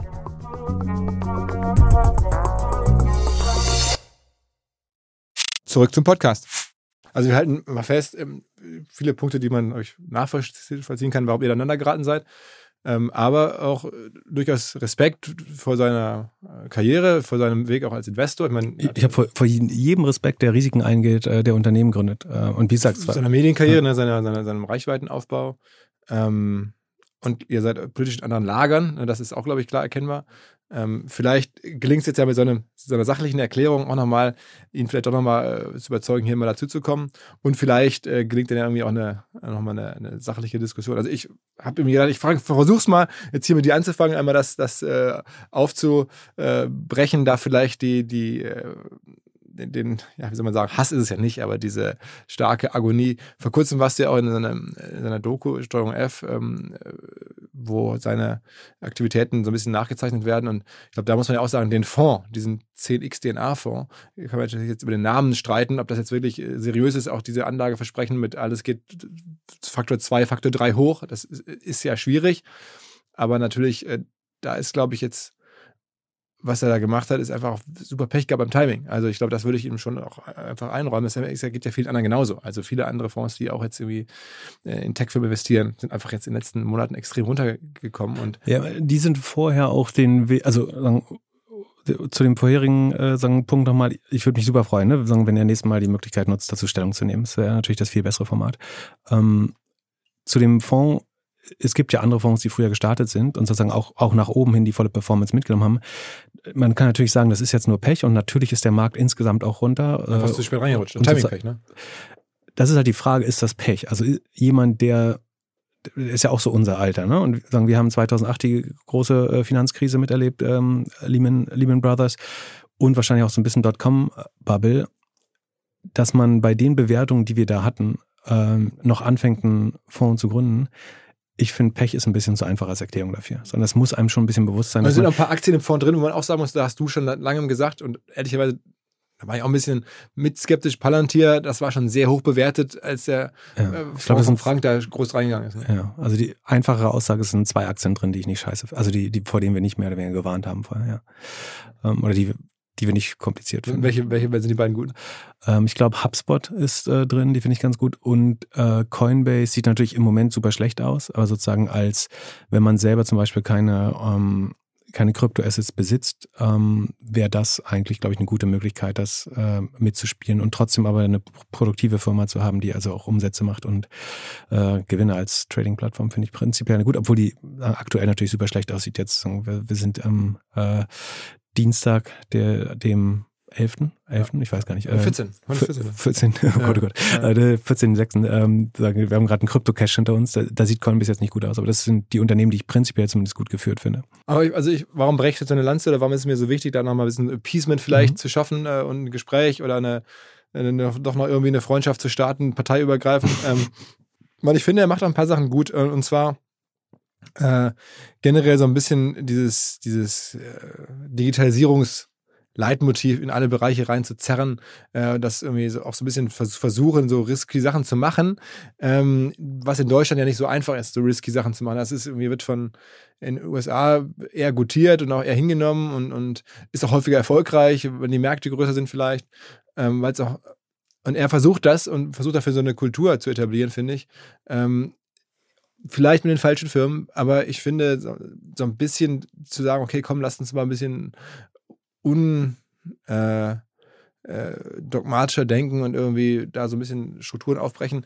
In einigen Bereichen finde ich es eigentlich gar nicht schlecht. Ja, ich würde es gar nicht ihm anlasten, aber ich glaube, das ist äh, in Deutschland so ein bisschen ein Problem, dass wir haben, dass die Leute, die in der Digitalwirtschaft arbeiten, ganz oft so eine Art Berufsoptimisten werden. Also in, so, insofern, dass sie Digitalisierung und Technologie um jeden Preis gut finden. Soweit würde ich sozusagen, wenn man so ein bisschen verfolgt, äh, wie ich mich einlasse, so sei es zu Wettbewerbsfragen oder den großen GAFA-Unternehmen, dann, dann sehe ich das eben nicht so, dass man sozusagen, dass Technologie, Digitalisierung immer besser ist.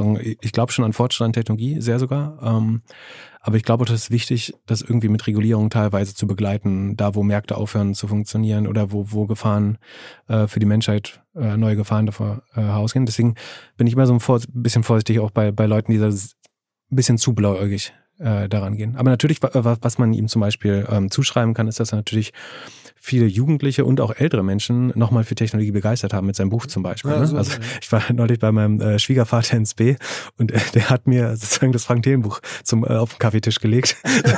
Kannst dir vorstellen, wie mein Gesicht aussah. Ähm, aber der ist halt Ingenieur äh, so, und baut normalerweise Vakuumpumpen oder so. Ähm, und der findet es halt spannend, sozusagen nochmal über 3D-Druck was zu lernen oder über äh, eben äh, das Krypto-Universum oder CRISPR-DNA-Technologie. Ähm, das ist definitiv, er hat ich glaube, der Netto-Einfluss ist schon, oder es, es gibt sehr, wie soll man sagen, ähm, streitbare Aspekte äh, an, der, an der Person, aber ähm, klar gibt es auch viele positive.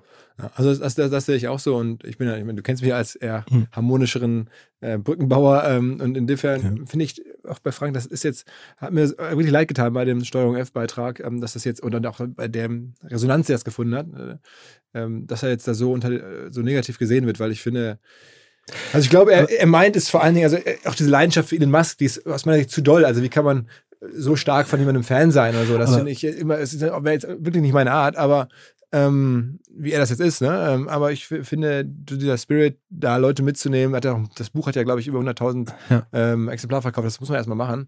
Ähm, und es hätte wahrscheinlich, wenn man sich überlegt, wer noch alles die Startup-Szene hätte repräsentieren können, wie du es sagst, ja. und dann fallen mir noch ein paar Leute ein, wo ich sage, oh, da, das ist, ist sicherlich, was ist schon perfekt, aber Das ist auch fair enough. Man muss ja mal sagen, es gibt ja niemand anderen, der sich, der, der sich dafür hergibt, ne? Sondern die, die Leute, die wir vielleicht spannend oder repräsentativ fänden, die haben halt keinen Bock darauf, im Fernsehen zu sein. Oder die halt hochgradig kredibel wären, so diese, genau. Ja, also die ja. Gründer von Zalando machen es halt nicht. Ne? Ja, genau. Oder ein Florian Heinemann oder so, die sagen, keiner wird sich davon ins Fernsehen setzen, natürlich. Und verstehe ich auch äh, sehr gut. Aber wenn, wenn du die Reportage erwähnst, also da sieht man ja schon auch, dass er bereit ist, offenbar, oder scheinbar, sozusagen vor einer laufenden Kamera zu lügen über diesen Vertrag. Ne? Da sieht es ja wirklich so aus, als hätte er sagen, eine falsche Aussage gemacht und muss sich dann später korrigieren. Deswegen ja, okay, also ehrlich also gesagt, dann hatte ich vor der, also ich wurde da ja so länger interviewt, man sieht dann nur drei Minuten von dem Interview, so, aber dann den Fakt kannte ich zum Beispiel noch, noch gar nicht bei, bei meinem Interview, sozusagen, wie schlimm das wirklich zu sein scheint. Ähm, und da merkt man, also sagen, das lässt mich dann schon auch an dem Wertesystem. Und ich glaube, das ist vielleicht auch, warum wir, warum das irgendwann so persönlich wird, ist, dass wir, glaube ich, sagen, sehr unterschiedliche äh, Werte haben äh, einfach. Und ich finde das sozusagen da so offensichtlich zu lügen äh, relativ krass. Andererseits habe ich so ein bisschen das Gefühl, das ist halt auch die Person, die Medien dann geschaffen haben. Und man muss ja sagen, der, der Sog kommt ja auch von der Politik und den Medien. Die wollen ja auch so eine Person sehen. Ne? So wie die Wirecard sehen wollten als deutsches Wunderunternehmen, wollen die halt auch so einen, so einen deutschen Elon Musk haben. Und er war halt bereit, diese Rolle auszufüllen. Ich glaube, man wird da auch sehr geformt. Und wenn man dann den Fakt hat, dass man halt jahrelang äh, sozusagen mit Halbwahrheiten so ein bisschen da durchkommt, äh, dann merkt man vielleicht auch irgendwann auch. Also dann ist es vielleicht sehr verwunderlich, dass auf einmal Leute ähm, jedes Wort zweimal auf die Goldwaage legen und dann passt halt ganz schnell, passen dann ganz viele Dinge nicht mehr zusammen und man verliert so ein bisschen die Kontrolle über die eigene Marke, glaube ich. Also wir werden ähm, versuchen, oder ich werde versuchen, das nochmal irgendwie anzubahnen, ähm, aber ich hatte jetzt auch mit ihm ein, zwei Mal im Rahmen von OMR Kontakt und ich weiß, dass ihm das auch nahe geht oder, oder einfach äh, ja, wie er jetzt gesehen wird. Und ich finde, ähm, wenn man dabei helfen kann, das ein bisschen zu korrigieren, aufgrund der ganzen guten Sachen, die er hat. Aber dem, klar, also jetzt, äh, was du zuletzt gesagt hast, das ist sicherlich in Ordnung. Ähm, ein anderes Thema, ähm, wo wir gerade über Politik sprechen. Äh, ich hatte ja auch mal den, den, Robert Habeck hier im Podcast und sehe jetzt die Erfolge der Grünen in der Regierung. Ähm, trotzdem, man weiß ja von dir auch, das ist ja auch schon ein paar Mal gesagt, dass du den Grünen nahestehst. Ähm, gleichzeitig äh, ist, sieht doch eigentlich die Digitalszene das Thema Atomkraft mittlerweile anders als die Grünen. Also äh, ist das nicht ein Problem auf Dauer? Das ist wie so eine große zentrale auch Technologiefrage wie Atomkraft, wo eigentlich ganz viele sagen, äh, aus dem Silicon Valley, Elon Musk, Bill Gates sowieso, aber alle sagen, okay, ohne Atomkraft als zumindest Zwischenlösung äh, wird es nicht gehen. Und das in Deutschland bei den Grünen eigentlich dogmatisch nicht, nicht mehr diskutabel ist. Ja, also ich will vielleicht vorab schicken, so ich, ich bin gar kein ideologischer Grünwähler oder so. Ne? Ich habe jahrelang selber die FDP gewählt, äh, zum Beispiel. So, aber ich habe irgendwann aus Rationalität beschlossen, dass sozusagen das, eins der größten Probleme, die wir haben, der Klimawandel ist. Ähm, und dass das Modell von Wirtschaft, äh, sozusagen, was wir bisher gemacht haben, eigentlich eben nicht nachhaltig war. Also das ist eigentlich irgendwie dem ins Kinderzimmer deiner Kinder laufen, das Geld klauen und zu sagen, ich bin geiler Investor. So, das ist, was wir irgendwie gemacht haben. Also, äh, wir haben die, die Ressourcen, die wir dem Planeten klauen, nicht in die Rechnung mit einbezogen und sagen, die Output-Faktoren, die negativen, also ex negative Externalitäten wie Verschmutzung und so weiter, haben wir nicht einbe äh, mit einbezogen in die Rechnung, und nach dem Modell sind wir alle so super ökonomische äh, Menschen. Aber wenn man diese, sobald man die Sachen mit einbezieht, so merkt man nicht, dass wir sagen, überhaupt nicht wirtschaften können, sondern sagen, wir klauen Dinge, die uns nicht gehören und wir sagen, schaffen Altlasten, die wir nicht sozusagen ins Accounting mit aufnehmen. Und, äh, weil die, die Grünen die einzige Partei sind, die das seit 40 Jahren eigentlich äh, erklären, richtig? Und dass die Parteien, die uns davor bewahrt haben, sozusagen diese Mängel zu erkennen, früh genug, denen sprechen wir komischerweise Wirtschaftskompetenz zu. Und das glaube ich halt nicht, sondern als einigermaßen wirtschaftskompetenter Mensch glaube ich, dass eine, nur eine nachhaltige Wirtschaft letztlich, letztlich eine echte Wirtschaft äh, sein kann. Ähm, und da gehört wahrscheinlich Atomkraft mit dazu. Ich werde versuche jetzt nicht den Fehler zu machen, den Frank Thielen gemacht hat, sozusagen und sich als Atomkraftexperte zu verkaufen. Ich glaube, was unbedingt richtig ist, ist, dass wir weiter sozusagen in Richtung äh, Kernfischen äh, oder äh, Atomspaltung und Atomfusion weiter forschen sollten, um vor allen Dingen auch sichere sagen, Reaktoren noch zu bauen. Äh, einer der zwei äh, Fusionsreaktoren in Deutschland steht übrigens in meiner Heimatstadt in Greifswald, der andere steht in, in Wendelstein in äh, Bayern.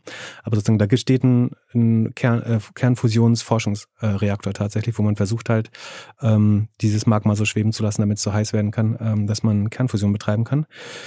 Ähm, ich glaube, das sollten wir weitermachen. Ähm, ich wir werden, ich glaube, wir hätten, es ist im Nachhinein natürlich falsch gewesen, Atomkraftwerke äh, so undifferenziert abzuschalten. Vielleicht hätte, gäbe es äh, ein paar ältere, die man vom Netz hätte nehmen müssen und ein paar jüngere oder sichere, die man ähm, am Netz lassen sollte. Zumal ja in äh, Belgien, Frankreich, Polen sowieso sozusagen in unserer Reichweite dann andere ähm, ja. Reaktoren stehen. Das heißt, ich glaube, so was passiert ist ein bisschen, dass man ähm, das das sehr große Risiko sagen, einer Atomkatastrophe überschätzt, während man aber sozusagen die, die falsche Sicherheit hat, dass ähm, fossile Energien weniger gefährlich sind. Weil äh, die machen ja sehr berechenbare Schäden, leider, die wir gerade überall ja. erleben. Äh, unser Vorteil ist, dass wir das selber gar nicht mitbekommen. Ähm, Aber das heißt, du würdest dir am Ende schon, also ich meine, das ist ja mit dem Klimawandel insgesamt so, dass dieser, dieser Prozess so schleichend ist, dass man ihn halt nicht so als problematisch wahrnimmt. Ne? Wie halt große Katastrophen oder große äh, Big, wie sagt man, ne, so, so Knalle. Ähm, ja. aber, aber, würdest du dann nicht, also würdest du nicht auch wünschen, jetzt sozusagen als, als grünen Klientel, dass die da ihre Position auch diesbezüglich zumindest mal noch überdenken? Sagen, ich, also ich muss darauf vertrauen, dass Experten erstmal feststellen, ob das möglich ist. Also ob man diese Reaktoren weiter betreiben kann, äh, einigermaßen sicher. Dann würde ich das unbedingt befürworten und eben sagen, sagen, wir müssen weiter forschen, um sagen, noch bessere, noch sichere Reaktoren bauen zu können.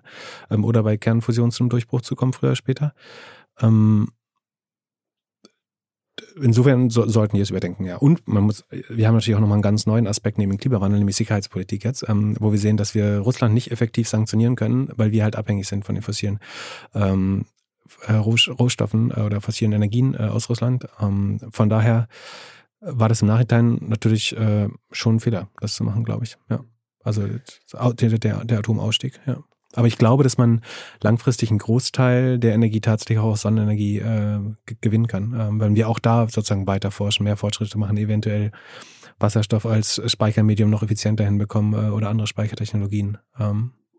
Übrigens auch da ganz interessant, weil wir gerade über äh, ehemalige Rocket-Leute sprachen. Ich meine, einer der offensichtlich Kern-Rocket-Leute, Alexander Samba, mhm. ähm, ich kann das noch gar nicht genau einschätzen, aber seit verfolge ich seit ein, zwei Jahren, du wahrscheinlich auch, ist ja sehr, sehr stark in diesem ganzen ähm, Energiethema unterwegs. Ne? Also das ist sozusagen dessen neues Thema scheint ja auf der einen Seite Startup-Investments, ein bisschen Immobilien und irgendwie ja, man muss ja schon fragen, sozusagen, warum wollen wir einen Kernfusionsreaktor auf der Erde haben, wenn, also wir haben einen, der noch ein paar Millionen Jahre äh, über uns scheint und wir müssen den nur abschöpfen, theoretisch, ne? Und äh, beziehungsweise er ist gar nicht abschöpfbar, sondern die, die Sonne ist halt ähm, sozusagen aus, aus menschlicher Sicht zumindest äh, sozusagen un unendlich aktiv.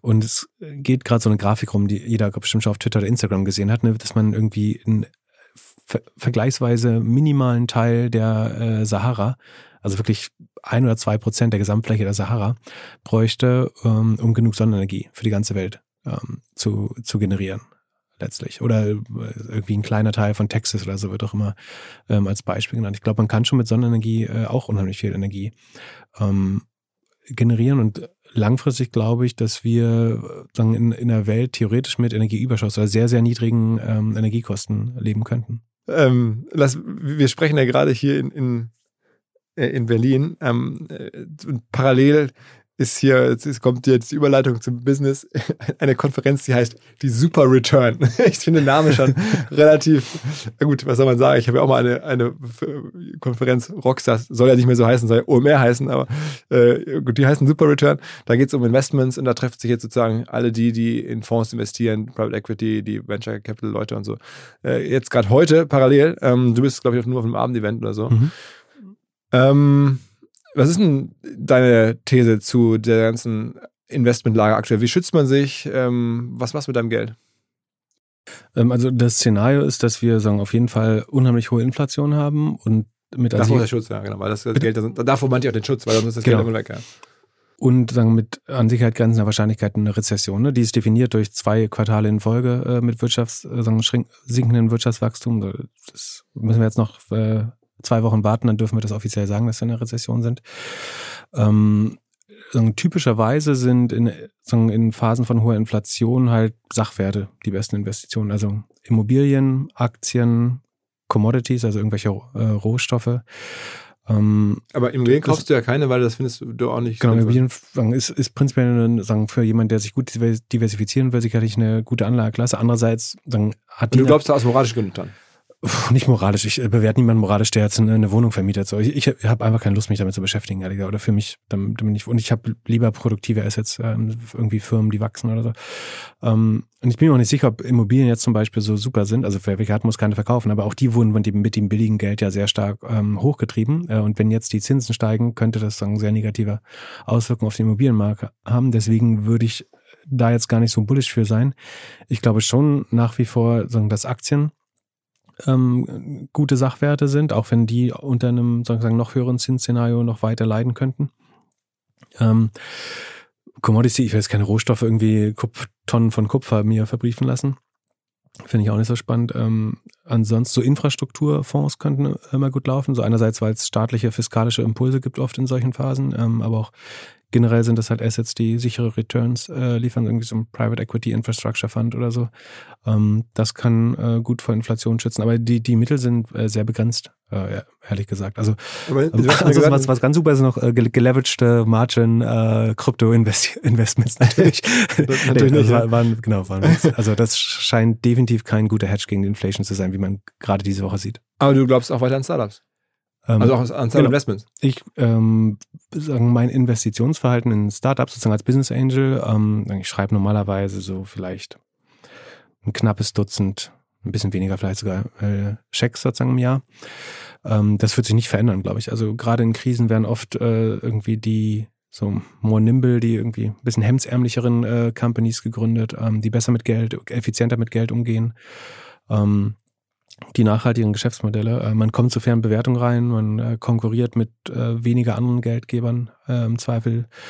Ähm, das heißt, ich gehe davon aus, dass sozusagen die, die Early-Stage-Investments sozusagen bis zu Series A ähm, auch weiter, und ich glaube auch die meisten Investoren sehen das. So die, die Late-Stage-Investoren, da sieht man sehr, dass die alle Igel in Taschen haben und sozusagen kein Geld ausgeben wollen eigentlich mehr, weil da die, die, die sagen, der, der Vergleich zur Börse natürlich am einfachsten ist und die eigentlich wissen, dass sie die Valuations, die man jetzt zahlen müsste, nicht mehr an der Börse sieht. Also diese Möglichkeit, das direkt dem Kleinanleger überzuhelfen an der Börse, das funktioniert jetzt erstmal die nächsten neun bis 18 Monate wahrscheinlich unheimlich schlecht.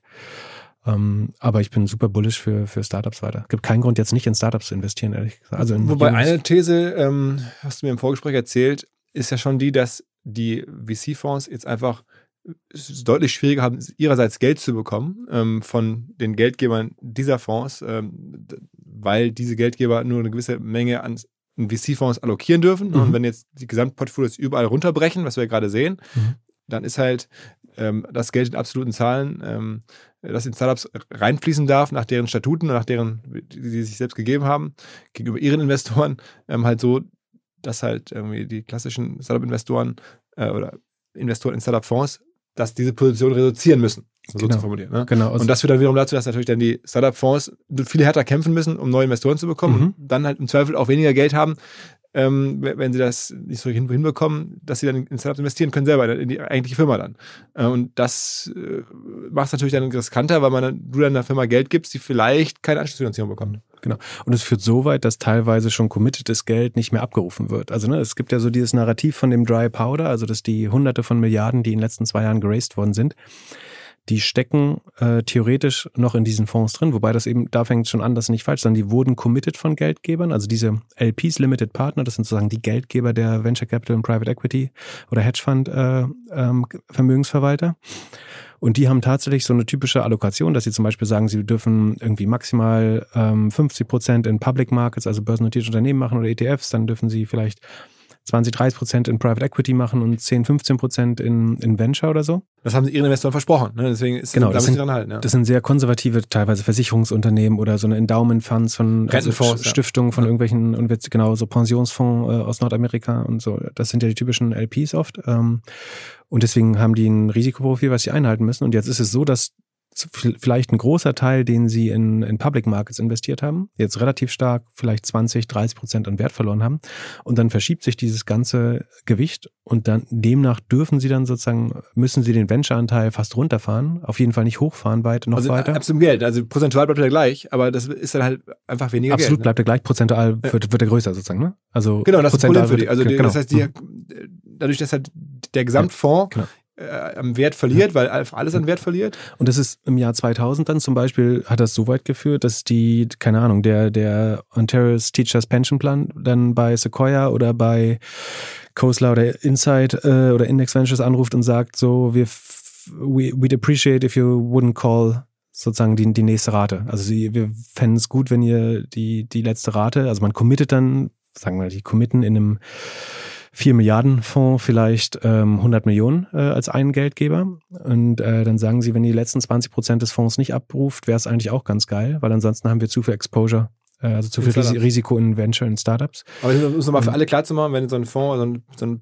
Pensionskasse da jetzt 100 Milliarden investiert oder 100 Milliarden an der Management hat und wenn davon 3% in Startups fließen dürfen, also das ist halt irgendwie 3 Milliarden. Mhm. Ähm, aber wenn diese 100 Milliarden jetzt aufgrund von Wertverlusten an den Börsen zusammenschrumpfen auf nur noch 50 Milliarden, da sind halt 3% irgendwie, was sind denn 1,5 Milliarden Mhm. ähm, und das ist einfach viel weniger Geld. Das heißt, dass dann in Startups fließen darf nur noch. Also das ist, da- ich habe es glaube ich gar nicht so ganz Weil die, nachvollziehbar Börse, weil die Börse die Bewertung sozusagen am schnellsten korrigiert, während der, der Venture-Markt, also sozusagen Private Investments in Venture äh, und Private Equity, ähm, die Bewertung halt viel langsamer anpasst. Ne? Da sieht man ja jetzt, wie alle, die jetzt, wo wir letzten Tage gehört haben, dass sie geraced haben, die versuchen so mit, aller Gewalt keine Downround hinzubekommen. Ne? Also da wird dann eher an der Liquidation Preference und so, was du vorhin ganz am Anfang erklärt hast, gearbeitet, ähm, damit Investoren neue Garantierenditen äh, bekommen. Aber man versucht sozusagen, dass diese Startups nicht abgeschrieben werden müssen. Und dadurch behalten die halt so hohe Buchwerte in den Büchern und dann hat man zu viel Exposure. Ähm, und deswegen wird, werden wir wahrscheinlich ein, vielleicht nicht ein Großteil, aber wahrscheinlich irgendwie ein Viertel oder 20 Prozent dieses gerasten Geldes vielleicht niemals in Startups äh, investiert sehen. Können wir Aber was ja, wir sprachen ja gerade darüber, ob du weiter an, an Startup Investments glaubst, schon dagegen spricht, ne? weil dann halt in, da dann vielleicht demnächst mal wirklich Geld im Markt fehlen könnte für junge Firmen. Genau, also bei, bei den Maßstäben ist es wahrscheinlich eher so das Late-Stage-Geld, äh, was wieder fehlen wird. Ähm, dass deswegen jetzt jemand nicht ähm, da zwei Millionen in irgendeine Seed-Runde steckt oder so oder Series A, ähm, glaube ich eher nicht. Wobei daraus ergeben sich auch immer weitere Verpflichtungen, ne? dann zum Beispiel sogenanntes Pro-Rata-Investment zu machen. Also wenn ich irgendwie 20 Prozent an einer Company allein kaufe, dann muss ich in der nächsten Runde ähm, dann auch wieder sozusagen meinen Verwässerungsschutz dazu kaufen. Ähm, es wird als Signaling auch einfach erwartet, sonst heißt es, der Investor hat schon kalte Füße bekommen.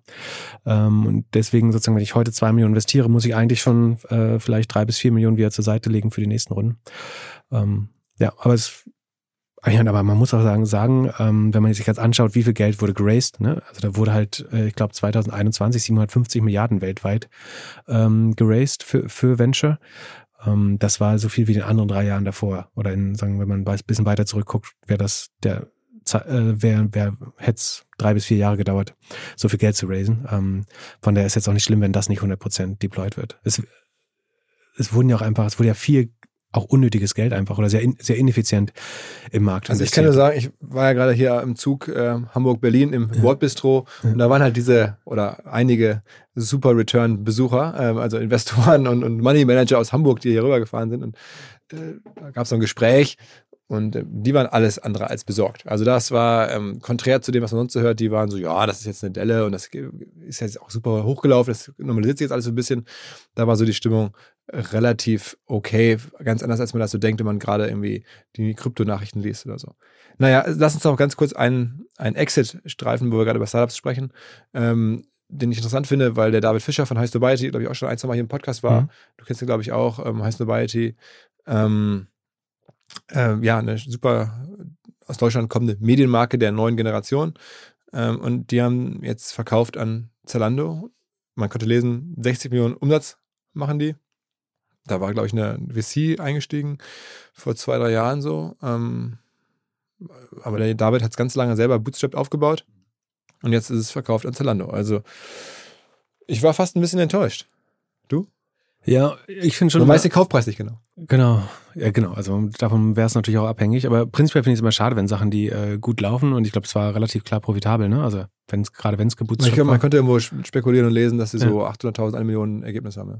Genau. Und waren aber auch im super Wachstumsmodus immer. Ne? Also haben wahrscheinlich viel reinvestiert und hätten Ja, auch mehr ja. Geld abschöpfen können vielleicht. Ja, Ähm, musst du mir vielleicht sagen, als Brand-Marketing-Mensch mal erklären, sagen, wo, wo der der Match ist? Ich habe das Gefühl, es ist so ein bisschen eine Verjüngungskur oder so ein, äh, so ein Bling-Bling an Zalando äh, auch. Also ein ästhetisch ist High Snobiety sozusagen das Nonplusultra der Fashion-Szene, würde ich wahrscheinlich sagen. Ähm, vom Umsatz her sind, also 60 Millionen ist halt unter 1% vom Zalando-Umsatz. Ne? Also es, Zalando kämpft schon. Also ich, ich glaube schon, dass sie es spannend finden, gerade neuen Umsatz hinzuzukaufen, ne? weil die haben letztes Quartal, glaube ich, GMV minus anderthalb Prozent, Revenue ganz knapp gesteigert, wenn ich mich nicht irre. Also kämpfen wirklich überhaupt die schwarze Null beim Umsatzwachstum zu halten, weil die Vergleichswerte aus dem Vorjahr äh, so stark sind und weil der E-Commerce-Markt insgesamt gerade äh, rezessiv ist schon. Ne? Also gibt es so eine Salesforce-Studie, wo man sieht, dass äh, E-Commerce wahrscheinlich 16 Prozent unterm Vorjahr liegt. Das heißt, wer jetzt nicht wächst, gewinnt Marktanteile eigentlich. Aber insgesamt ist das dann doch schon sozusagen eine sehr kleine Beteiligung. Deswegen ist die Frage, kauft man sich da irgendwie das kreative Talent oder ist das so eine Art Verjüngungstür? Was denkst du? Ich glaube, es könnte ein Weg auch in den Luxusbereich sein. Ja, Mhm. also das, Zalando darüber den Weg hat, irgendwie auch andere Marken anzusprechen, auf der Supplier-Seite noch mehr Kredibilität zu haben im ganzen Luxussegment. Und das kann ja David oder das kann Heiß Nobiety auf jeden Fall äh, Mhm. verschaffen. Ähm, da nochmal neue Käuferschichten zu erschließen. Am Ende sehen wir das ja jetzt häufiger, haben wir auch schon bei OMR, ich glaube letztes oder vorletztes Jahr habe ich es in einer Präsentation auch drin gehabt, mit meiner State of the Internet-Geschichte da, wo ich, wo ich gezeigt habe, oder mit dem, meiner Kollegin und ich zusammen da recherchiert haben, wie viele äh, Händler oder äh, Wettspielanbieter, was es alles so gab, jetzt Medienmarken dazu kaufen, weil sie das am Ende als Marketingausgabe sehen und sagen, okay, Mhm. wenn jetzt Zalando, sagen wir mal, die haben jetzt Umsatzmultiple von 1, halte ich nicht für unrealistisch. Für, die 60 Millionen Umsatz haben jetzt vielleicht 60 Millionen bezahlt. Wie viel Marketinggeld ist das? Wann hat sich das über Marketingausgaben wieder amortisiert? Da würde ich sagen, das kann man wahrscheinlich rechnen, wenn man an neue Zielgruppen rankommt, also etwas hochwertigere, teure Zielgruppen. Ähm, und was, was muss man sonst ausgeben, um die über Marketing zu erreichen? Dann bist du in den Dimensionen, in denen Zalando unterwegs ist, relativ schnell bei vielleicht 60 Millionen Marketinggeld. Und dann macht das schon Sinn, weil dann hast du quasi dir deine eigene Marketingplattform gekauft, eine Medienplattform, die dir selber gehört, die dann für dich quasi wirbt und musst es nicht mehr an Dritte bei Fernsehwerbung oder in irgendwelchen Luxuskatalogen äh, ausgeben. Und da sind die TKPs ja gerade im Luxusbereich, also heißt ein Umfeld, sehr hoch. Deswegen glaube ich, so aus so einer Medien- ähm, Plattform besitzen, um als Marketing äh, genutzt zu werden für Zalando, könnte Sinn machen. Es könnte über die Zielgruppen Sinn machen. Ich finde den Take mit sozusagen als Luxusplattform äh, schon auch nochmal gut. Und das ist ihnen ja nie gelungen. Sie hatten mal Zalando Black oder Premium oder wie hieß das? Es gab es mal, ne? Es gab Lounge sozusagen als Budget und äh, es gab, glaube ich, sie haben mal so einen Premium-Versuch gemacht. Ähm, und äh, die normale Premium-Marke sagen, will natürlich auf keinen Fall auf Zalando erscheinen. Ja, das ist vollkommen klar. B2B-Verkaufsprozesse sind kompliziert. Nicht immer, aber ab und zu, das weiß ich selber und genau hier will Along mit seiner Lösung ansetzen. Also E-Mail-Schleifen vermeiden, E-Mail-Ping-Pong vermeiden, dafür sorgen, dass Verkäufer verstehen, was die Interessenten intern so abstimmen, vor allen Dingen dafür sorgen, dass die Materialien, die häufig solchen Mails angehängt sind, stets aktuell sind. Nur, wie kann das alles gehen? Was genau macht Along? Sie bauen sogenannte Along Spaces, also im Kern Digital Sales Rooms, in denen alle Materialien abgelegt sind, wo die ganzen Verkaufsschritte nachvollziehbar sind, wo bestimmte Menschen Zugang haben. Man muss nicht mehr in E-Mail zu, man muss einfach in den jeweiligen Along Space reingehen, den man mit seinem Kunden dann teilt. Entsprechend kann man auch sehen, wer wann im Along Space drin war, was sich angeguckt wurde, wo neue Details vielleicht hinzugefügt wurden. Die Kollaboration wird also viel, viel besser. Along funktioniert am Ende wie ein Co-Pilot, analysiert also auch das Engagement, das Engagement der Interessentinnen und Interessenten und stellt Empfehlungen für die nächsten Schritte zur Verfügung. All das kann man innerhalb von wenigen Minuten aufsetzen und direkt mit dem eigenen CRM verbinden. Along ist natürlich DSGVO-konform, wurde 2022 erst gegründet. Wir von OMR dürfen mit einem ganz, ganz kleinen Teil an Along beteiligt sein und Along ist zu guter Letzt der Nummer 1 Treffer auf OMR Reviews im Bereich Digital Sales Rooms. Wer mehr wissen möchte, alle Infos Along Space, ein Wort alongspace.com slash OMR. Zurück zum Podcast. Wir haben auch versucht, einmal die Bread and Butter, diese Modemesse mhm. dazu zu nehmen. Also ich finde Zalando schon interessant, dass sie versuchen, also macht eine Plattform zu bauen. viel Bewegtbild zum Beispiel schon? Also können die zum Beispiel so Live-Shopping äh, bauen oder sowas? Oder so ich glaube, da würden sie nicht helfen können. Auch Live-Shopping ist, glaube ich, in, der, in, dem Segment auch nicht, würde ich jetzt tippen, nicht das oder Thema. Aber zum Beispiel haben sie vor kurzem ähm, eine Dokumentation gemacht. Ne, mhm. über, äh, so Marketing Solutions für, für Luxury-Brands kannst du natürlich auch absolut. anbauen. Da, da, genau. Das heißt zum Beispiel, macht ja sehr viel Agenturumsatz. Ja ähm, dass sie da auch helfen können. Ja. Ich finde, es passt schon zu dem so eine Boutique, äh, Plattform Boutique Werbeagentur. Für, also mhm. von also Zalando sagt ja, sie wollen eine Plattform sein und ähm, da ist Content, da ist Agenturleistung mit dabei äh, für Luxus. Das ist wirklich kredibel im Luxusbereich. Das ist nicht so einfach selber aufzubauen. Das ist diese, dass die, die Weltmarken sagen, okay, wir arbeiten jetzt mit dir Zalando ähm, oder About You oder so. Sondern ich glaube, dass das kann der David alles verschaffen. Trotzdem und, und man muss halt sagen, so ein Asset ist halt auch selten. Also ähm, wenn du über sowas nachdenkst und zu lange nachdenkst, dann kauft halt vielleicht ein anderer großer Fashion-Player oder Luxus-Player, ähm, heißt weit weg. Das ist ja aus deren Sicht nicht viel Geld, die 60 Millionen oder lass es 80 Millionen Kaufpreis mhm. gewesen sein. Und da musst du, glaube ich, schon auch handeln. Ich hätte nur gedacht, deswegen habe ich gerade enttäuscht gesagt, gar nicht so sehr aus der Landesicht, da finde ich das nachvollziehbar gerade erklärt. Ich finde es, ich hätte mir gewünscht, dass das äh, heißt Nobiety so als als Medienfirma noch, noch viel weiterkommt. Ich meine, ich sehe mich ja so ein bisschen äh, die als Vorbild. So, ne? In OMR mhm. wollen wir auch so ein bisschen Standalone, so eine Medienmarke bauen irgendwo. Ähm, und das jetzt jemand, wo ich dachte, ich reite mit dem gemeinsam, äh, dass, dass der jetzt sozusagen in einer anderen Herde reitet, das finde ich ein bisschen schade. Aber äh, David und, jetzt, ne? und, und, glaubst du, die, die Commerce-Plattformen so, sollten mehr Medien kaufen oder sollten die Medien mehr in Commerce gehen? Ich glaube, das ich, geht gar nicht mehr anders. Also ich meine, das Geld ist bei den Commerce-Plattformen äh, und du siehst ja, was Zalando wert ist und was die dann, wie, wie locker die dann heißen, sobald die scheinbar einfach verschlucken können. Ähm, oder ja, da muss Chrono24 als nächstes Jahr Houdinki kaufen eigentlich. Sowas, ja, hundertprozentig. Ja. Ich würde mir wetten, die Gespräche gibt's. Ähm, das ist, glaube ich, übrigens kein guter Inflationsschutz. Also man sieht jetzt die Uhrenpreise, dass die auch wieder runter. Äh, Bei Rolex gehen. und so, ne? Genau, es war zwischendurch, es waren, wurden ja auch alternative Investments sozusagen ein großer Trend, so Kunstuhren und so weiter. Da sieht es jetzt aber zum Beispiel auch so aus, wenn das sehr vom, vom billigen Geld äh, getrieben auch, war. Oder von Kryptogeld. Genau, genau. Und ähm, das scheint sozusagen sich auch eher zu normalisieren äh, wieder. Also es scheint auch keinen wirklichen Inflationsschuss. Wobei Schutz ich das Gefühl habe, also ich bin jetzt ja, wir sind ja beide IBC-Fans. ja, genau. Ich musste meine nur bezahlen, das ist der Unterschied. also, aber, aber beide, glaube ich, keine tiefen Experten. Ich bin es auch noch, ich interessiere mich jetzt ein bisschen, seit ich mit IBC arbeiten, natürlich ein bisschen mehr für die Branche, aber ich habe das Gefühl, dass da die Preise jetzt aber Houdingi wäre auch ein spannender Gast mal. Äh, aber der ist, glaube ich, nur englischsprachig, ne? Das ähm, ist, das ist so der Ohren-Content. Ja. Kennst, kennst du nicht? Äh, super. Also ich würde sagen, das ist sagen, am ehesten was heißt Nobiety für, für Fashion ist es. Sag wie heißt es? Houdinki. Houdinki. H-O-D-I-N-K-E. Ich bin ja schon ein paar Mal drüber gestolpert, aber ich hätte es nicht genau ja. zuordnen können. Okay, also, ähm, ja, aber vielleicht ist das auch ein Zeichen, dass äh, sozusagen die Zeiten härter werden, wenn die Rolex-Preise, die Reseller-Preise wohlgemerkt, ne? die, ja. die, die, die Erstkaufpreise waren ja immer stabil. Ja. Das haben die ja clever gemacht. Ähm, ja, aber die Reseller-Preise, das gibt es auch so eine Studie, habe ich mal gesehen, ne? dass es jetzt wieder so runtergeht. Mal gucken. Es war auch alles sehr, sehr außer Rand und Band. Also ich habe mir dann Leute auch erzählt, so, ey, hier, ich habe jetzt eine Rolex gekauft für 13.000 Euro, geil, die ist jetzt schon irgendwie bei Chrono 24 26.000 wert, irgendwie ein paar Tage später, man sagt, okay, das ist irgendwie nicht nachhaltig. Es kann nicht sein, dass dein Juwelier dich anruft, weil er dich nett findet und schenkt dir de facto 13.000 Euro. Wie lange soll das gut gehen? Ne? Ja. Also es ist äh, so, kein rationaler, äh, effizientes äh, Gebaren. So, ne? ja. Naja, ähm, lass noch ein paar ganz große Themen zum Abschluss äh, ansprechen. Und zwar, eigentlich wollte ich mit dir noch ein bisschen länger über Peter Thiel sprechen, haben wir im Vorgespräch gesagt, okay, weil der ja schon auch eine Hidden German, so also Hidden ist der jetzt nicht mehr, ein deutscher Typ, der große, großes Rad dreht. Sehr, sehr umstritten ist. Ähm, trotzdem finde ich ein interessantes Buch geschrieben hat, schon vor längerer Zeit. Dieses Zero to One, ähm, mhm. finde ich, äh, ist schon eigentlich ein super äh, Buch für unsere Szene. Umso trauriger, dass es jetzt so viel auch äh, kritische Sachen macht. Ähm, aber auch, also wirklich eine spannende Vers Figur. Und der kommt immer mit so einer Frage um die Ecke, ähm, die er Leuten angeblich im Forschungsgespräch stellt. Ähm, und als ich mich auch gefragt habe, was könnten wir noch so besprechen, was interessant ist vielleicht für die Zuhörer, Zuhörerinnen, ähm, bin ich dann auf diese Frage gekommen. Dachte mir, lass uns, ich frage dich das mal. Die Frage lautet, ähm, woran glaubst du recht stark an, äh, was die Mehrheit der Menschen nicht glaubt? Oder wo, was ist eine Gegenthese zur Mehrheitsthese, wo, wo alle sagen, das ist Quatsch und du bist davon überzeugt, das ist doch richtig?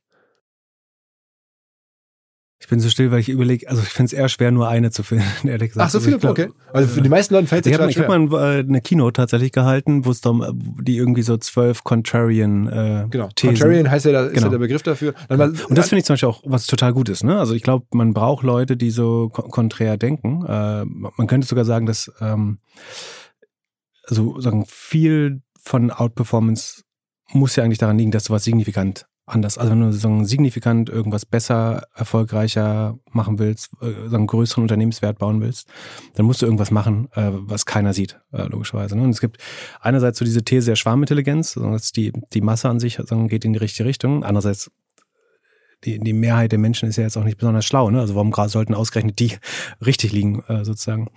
Ähm, von daher finde ich, und es gibt auch Thesen, dass sozusagen konträres Investieren zum Beispiel sagen, das Einzige ist, was wirklich äh, outperformt. Wenn du sagst, Warren Buffett, dessen Hauptthese ist ja zum Beispiel, ähm, wenn, wenn, andere sozusagen gierig sind, halte ich eher zurück und wenn die irgendwie das Blut auf der Straße liegt oder so, das kommt von dem anderen, aber sagen, also wenn alle Angst haben, äh, dann musst du zugreifen. Das ist ja eigentlich auch eine tief konträre äh, These. Also auch da, ähnlich wie bei Frank Thelen, man kann in so jemandem, der umstritten ist, dann Mhm. schon, finde ich, auch wirklich interessante und Also das Buch ist auch, finden. das Buch ist auch super, ähm, tatsächlich. Ähm, was ist die eine, äh, The- also Oder das eine von deinen. Wenn du mehrere hast, dann sparen wir uns die Also, nächsten für die nächsten was- Podcasts, aber was- eine raus.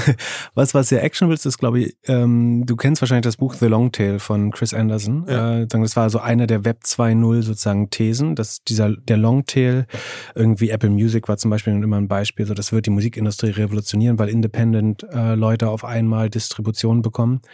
Und das war meiner Meinung nach die größte Lüge des Web 2.0. So wie jetzt von Web 3.0 irgendwie, dass, dass jetzt jeder Geld verdienen kann oder sagen, es verdienen ja im Web 3.0 auch die gleichen Leute das Geld wieder. Ähm, und äh, Web 2.0 war die große Lüge, glaube ich, The Long Tail, weil was man eigentlich hätte richtigerweise beobachten müssen, ist, dass du hast sowieso in der alten Welt, in der nicht digitalen Welt immer so diese 80-20-Regel gehabt, dass irgendwie ähm, 20 Prozent der Arbeit bringt 80 Prozent der Returns äh, sozusagen oder irgendwie 20 Prozent der Fonds machen 80 Prozent, das konntest du auf ganz viele Sachen so grob Pi mal Daumen beziehen. Und mein Gefühl ist, dass das in der digitalen Welt einfach krass verschärft ist durch diese ganzen Power Laws, also dass du durch Netzwerkeffekte und so weiter, äh, durch Algorithmen wird diese 80-20-Regel noch mehr äh, verschärft, dass du eigentlich so eine 99-1-Regel hast. Und bildlich gesprochen heißt das, dass wir hören halt auf Spotify oder Apple Music alle die gleichen Songs. So, die, wir, alle Leute schießen ihre Tinder-Bilder vor Machu Picchu. So, wenn, du dir anschaust, was ist das häufigste Tinder-Bild? Alle Machu Picchu. So, ähm, du, wenn du äh, bei Amazon kaufen wir alle, wir haben äh, 50 Prozent äh, der Leute haben das gleiche Telefon auf der Straße gerade, nämlich äh, Apple iPhone. Vielleicht andere Generationen oder so, die haben alle das gleiche Telefon. Letztlich äh, bei Also das, während, während alle gedacht haben oder alle denken, das Ja, Internet macht genau. viel, viel mehr Diversität, Genau. Diversität führt und es viel mehr tatsächlich zu viel und mehr schafft halt dieses unendliche Lager, dass man dann auch Mhm. Sachen kauft, die irgendwie im normalen Lager gar nicht vorrätig wären, weil das Lager in der echten Welt zu klein ist, in der Amazon ist unendlich, so, aber das stimmt gar nicht, sondern es schiebt sich alles nicht in den Longtail, sondern in den In den Shorthead in den Shorthead, genau. genau. und da sind dann alle gleich. Also eigentlich die- ist es eine Lüge, dass das Internet Longtail ist, sondern es ist einfach Shorthead. Aber es, es gibt den Longtail natürlich und der wird prinzipiell zugänglicher, aber Algorithmen und Netzwerkeffekte verschieben sozusagen die Aufmerksamkeit der Nutzer dann doch wieder ähm, so, dass irgendwie der, der Average Joe hat 200 oder 150 Follower auf Instagram und dann haben andere Leute aber 26 äh, Okay, Millionen. okay. so. Geile, Antwort. Geile Also Antwort. Hast, du noch, hast du noch eine zweite Antwort? der- Also äh, noch die Implikation für Marketing, die wirklich spannend ist, ist, dass wenn man sich zum Beispiel die Keyword-Verteilung für eine Webseite anschaut, für, ein, für ein, sei es ein Ad-Account oder organische Keywords oder aber den Landing-Page-Report mal sieht und dann die Verteilungsfunktion der Klicks oder Umsätze darauf packt, dann sieht man in der Regel nicht mal mehr eine Kurve, sondern man sieht ganz am Anfang sozusagen einen steilen Graph auf den ersten drei bis, bis keine Ahnung, drei bis zwölf oder 15 Seiten ist fast 100 Prozent des Umsatzes und der ganze Rest äh, ist als Landingpage in der Regel vollkommen unnütz. Äh, Und sich sozusagen daraus die, die Lektion zu ziehen, ähm, sich hauptsächlich mit diesen Webseiten äh, und diesen Unterseiten und Produkten zu beschäftigen, äh, macht in der Regel, also da ist der Impact auf den tatsächlichen Revenue in der Regel viel größer. Bei Idealo haben zum Beispiel immer fünf Produkte äh, fast alle Umsätze gemacht. Irgendwie die großen Spielekonsolen, das aktuelle äh, Samsung und App- Apple-Handy machen äh, eine zweistellige Anzahl des Umsatzes. War zumindest äh, früher, früher so. Und das hast du eigentlich überall im Internet. Bei jeder Reiseplattform, bei Me Menschen neigen dazu, das zu machen, was alle anderen Menschen auch machen.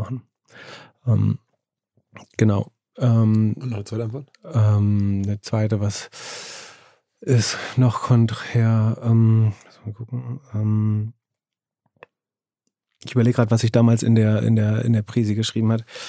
Ähm, ich finde, äh, was auch sehr unpopulär ist, glaube ich, ist, ich finde äh, The Lean Startup Approach kompletten Bullshit, ehrlich gesagt. Also einerseits, sagen, weil ich nur in der Welt aufgewachsen bin, also ich bin jetzt nicht so unreflektiert, dass ich sagen würde, das ist kompletter Bullshit, sondern einerseits liegt es daran, dass sagen, bei Idealo haben wir immer so, also sagen, mein erster Job war schon 100% Lean oder Agile wie man es immer nennen wollte. Ne? Sagen wir haben äh, uns irgendwie super ad hoc organisiert. Es gab keine großen Hierarchien, keine, keine Wasserfallcharts oder sowas. Das gab es halt alles nicht bei Idealo, deswegen kenne ich die alte Welt auch gar nicht so.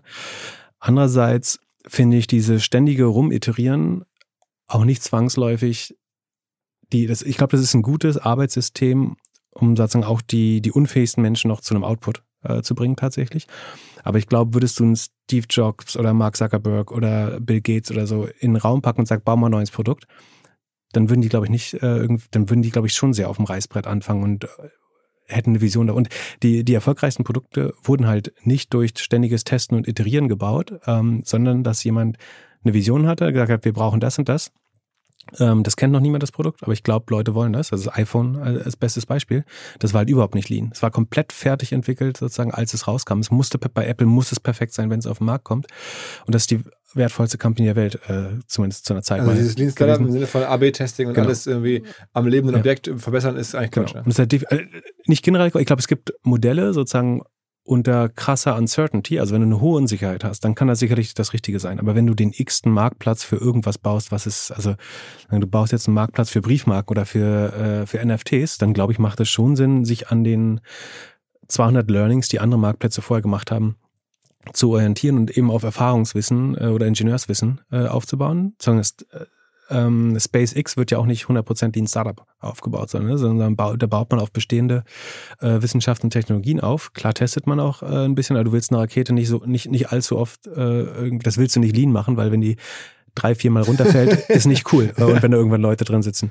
Ähm, deswegen glaube ich, gibt, muss man schon unterscheiden in Sachen, ein gutes Beispiel, ich war zum Beispiel in einer Company, die sozusagen sehr in dieser ähm, Philosophie verhaftet war. Das war deren DNA und ist auch gut so, aber dann klappen zum Beispiel andere Sachen nicht. Zum Beispiel, wenn du dir dann einen SEO-Berater holst und der sagt sozusagen, weil das so und so funktioniert, müssen wir jetzt das und das machen. Ich, ich habe Wettbewerber analysiert, ich habe analysiert, ich habe das und das gemacht und ich glaube sozusagen, das Einzige, was uns vom, in, äh, vom Erfolg in, äh, sozusagen äh, noch fehlt, ist dieser Baustein und dann jemand sagt, ja, dann müssen wir jetzt testen, ob wir Links brauchen. Sozusagen, ob wir jetzt Links aufbauen müssen, müssen wir erstmal testen oder ob wir Landingpage bauen, bauen müssen.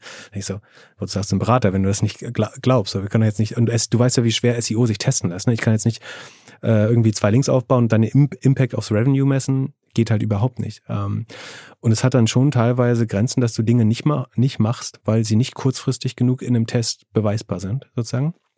Ähm, sondern es ist nicht der Fehler der Company, sondern es ist einfach eine andere DNA. Da, äh, DNA, da funktioniert das dann nicht. Dafür funktioniert vielleicht irgendwelche Paid-Channels oder Produktmarketing äh, deutlich besser. Ähm, aber ich glaube, dass das sozusagen nicht so ein, ähm, so ein Silver Bullet Approach ist, dieses Lean Startup, dass es für, für jedes Produkt das richtige Modell ist, sozusagen dieses ähm, MVP, ein Stück dazufügen, ähm, immer wieder probieren, nochmal neu und so. Ich, ich glaube, es richtig geniale Menschen werden immer Dinge bauen, die sie komplett im Kopf erträumen äh, und dann mehr oder weniger fertig so hinbauen. Klar werden die immer verbessert über die Zeit auch, aber ähm, ich glaube, das ist nicht, dass okay, das so geil. dogmatisch verfolgt Geile Antwort. Also finde ich jetzt zweite, zweite Antwort, ähm, das, ist, das ist ja eine schwere Frage. Also ich meine, äh, es gibt so viele banale Antworten oder gar keine oder und mir ist nicht leicht gefallen, äh, insofern äh, top. Ähm, dann kommen wir, weil du das. So ja, du bist ja auch nicht der Konträr, Konträr des, nee. feierst du ja auch, dass du so nicht, nicht so konträr bist. Also, nee, ich, ich finde das schon interessant mit dem Konträr. Also ich, ja. du, du hast mich auch schon oft dafür kritisiert. Musst, also wenn du nicht, nichts gefunden hast, musst du es mehr trainieren, glaube ich. dass ich, ja, vielleicht, vielleicht aber ich habe ja generell auch. Ähm, also, naja. Äh, Trainier dein konträres Gehen. Ich glaube, das könnte dir gut tun. ähm, ähm, wo wir gerade über schwere Fragen äh, sprechen. Äh, ich habe jetzt eine absurde Frage noch zum Schluss. Irgendwie, also was heißt zum Schluss? Wir können ja lange drüber sprechen. Aber ähm, du diskutierst ja auch über Anlage und dann hast du dann, äh, ich, ich sehe halt bei so vielen Leuten einen Wunsch, die Welt irgendwie besser zu machen ja, oder die Welt zu retten. Am Ende geht es ja irgendwie allen darum. Also äh, Frank Thelen äh, hat dann irgendwie mal gepostet, ist, er fände es auch bedenkenswert, irgendwie mal ein paar Jahre mit der Demokratie auszusetzen, weil dann Prozesse schneller ähm, entschieden werden können. Da hast du da gesagt, das, das ist, glaube ich, nicht so eine gute Idee. Ne? Genau, keine gute Idee. Aber sagen wir mal so, die, die Absicht war ja, irgendwie einen Vorschlag zu machen, wie man die Welt verbessern kann oder vielleicht sogar heutzutage, muss man sagen, retten kann, wenn das alles stimmt, was auf uns zukommt. Und dann am Ende, äh, jeder, auf, ich habe jetzt vor Das, kurzem das den- stimmt. Also, Ja, das ja. kann ich dir versichern, das stimmt, was da auf uns zukommt. Also, ich Genau. will das nicht in Frage stellen. Nee, nee, bei Klimawandel, ich meine jetzt auch generell, also Mhm. auch, auch Krieg und, und, und Inflation, was ja Mhm. auch einfach wahnsinnig hart ist für viele. Mhm. Ähm, insofern, äh, ich will jetzt bloß nicht hier in die falsche Richtung, also das ist, Ja. das ist, ja, glaube ich, auch schon dran. Ähm, so, aber wie, wie löst man es? Was macht man? Und es gibt denn, äh, ja, jeder will dazu was beitragen. Ist ja erstmal gut. Und äh, dann, dann sind ein paar Positionen speziell, aber über alle Lager hinweg wollen ja eigentlich alle helfen. Ich war jetzt vor kurzem bei dem Johannes Boje von der, dem neuen Chefredakteur von der Bildzeitung. Mhm. Ähm, auch klar, auch das ist jetzt sicherlich ein bisschen anderes Lager, andere Sichten drauf. Aber allen ist klar, zumindest in Deutschland, glaube ich, was kommt und was uns ins Haus steht. Und wie macht man es denn dann? Also ich meine, äh, auch bei mir, bei meine Kolleginnen und Kollegen der Firma, ich glaube, es ist wahnsinnig viel Interesse auch bei uns auf dem Event, was besser zu machen, irgendwie zu retten. Nur, ich glaube, es weiß keiner so richtig, wie man das genau machen kann. Und vor kurzem ging es mir selber, dachte ich mir, ey, jetzt bin ich 43 Jahre alt, jetzt habe ich so, eine, so einen Post gelesen, wo irgendjemand sagte, lass doch einfach einführen, wenn jemand eine Milliarde Vermögen erarbeitet hat, dann hat er die Wirtschaft, dieses, dieses Business Game durchgespielt, hat gewonnen, äh, ist dann sozusagen in der Hall of Fame und ähm, dann alles andere darüber wird dann irgendwie umverteilt. Äh, Schluss. Da habe ich kurz drüber nachgedacht, okay, ich denke ja viel über Wirtschaft nach und auch so. Das ist natürlich eigentlich absurd, aber irgendwie habe ich eine gewisse Sympathie dafür gehabt, äh, für diesen Gedanken und dachte mir, ja, why not eigentlich? Wie, wie macht man es denn, Pip? Ähm, also ich glaube, was äh, generell gut wäre, ist schon, wenn man sich sehr stark darauf einigt, dass sozusagen Wissenschaft auf Wissenschaft zu, basieren. So, 100%, dann ja. hätten wir zum Beispiel das Klimaproblem deutlich, wenn wir da auf Wissenschaftler gehört hätten, hätten wir sagen, das deutlich früher lösen können. Sagen wir, wenn wir auf den breiten wissenschaftlichen Konsens gehört hätten, hätten wir das deutlich früher in Angriff genommen. Ne? Aber sagen, es gab sagen, von und das Problem Klimawandel kann man glaube ich nicht trennen von dem Problem Ungleichheit. Und ich glaube, das sind auch die zwei größten Probleme, die ich sehe. Also sagen, Klimawandel und äh, Gerechtigkeit oder Ungleichheit. Ähm, und das ist, glaube ich, allein deswegen nicht voneinander zu trennen, weil sozusagen die Mehrgewinne aus der Ausbeutung des Planeten sind halt bei ganz wenigen Menschen äh, gelaufen und die Kosten werden halt solidarisiert oder sogar von, von ähm, nicht ganz wenigen, sondern ganz vielen Menschen, aber sozusagen Menschen, die die Vorteile gar nicht genossen haben, äh, getragen, nämlich irgendwo auf in Zonen, die in Zukunft entweder schon verwüstet sind oder bald verwüstet werden, äh, also verwüstet im Sinne von äh, Wasserentzug äh, oder unter anderen Naturgewalten äh, leiden. Und ähm, diese teilweise einigermaßen perversen Vermögen, die jetzt irgendwie in 250 Milliarden, 300 Milliarden äh, gehen, vielleicht haben wir irgendwann einen, einen Trillionär, die entstehen unter anderem, glaube ich, dadurch, dass die, die Returns äh, aus der Ausbeutung des Planetens, zum Beispiel durch Konsum bei Amazon äh, oder so, ähm, bei ganz wenigen Playern äh, landen. So, deswegen würde ich das gar nicht trennen wollen. Ähm, muss man jetzt bei einer Million das abblasen? Eine Milliarde. Äh, bei einer Milliarde, pff, ich glaube, wir brauchen schon ein relativ klar sozusagen ein progressives Steuersystem und was dann auch so faktisch so funktioniert. So, pro forma haben wir eins, aber dann gibt es halt trotzdem ganz viele Steuervorteile und Lücken, die äh, nur große äh, nutzen, sondern sei es bei Investments, sei es bei Abschreibung, Steuervorteilen ähm, und, und so weiter und so fort oder Familienstiftung. Und sagen, die, ein progressives Steuersystem erstmal durchzusetzen, ähm, hielt ich für unbedingt sinnvoll. Ähm, ich halte sozusagen die Erbschaftssteuer f- wirklich äh, durchsetzbar zu machen für sinnvoll oder zu erhöhen. Ähm, ich werde irgendwie 99 Prozent meines Vermögens sozusagen versuchen abzugeben äh, und irgendwie wohltätigen Zwecken äh, zu, zu schiffen. Und man sieht ja auch mehr und mehr Unternehmer äh, oder erfolgreiche Menschen, die das und Unternehmerinnen, die das äh, tun.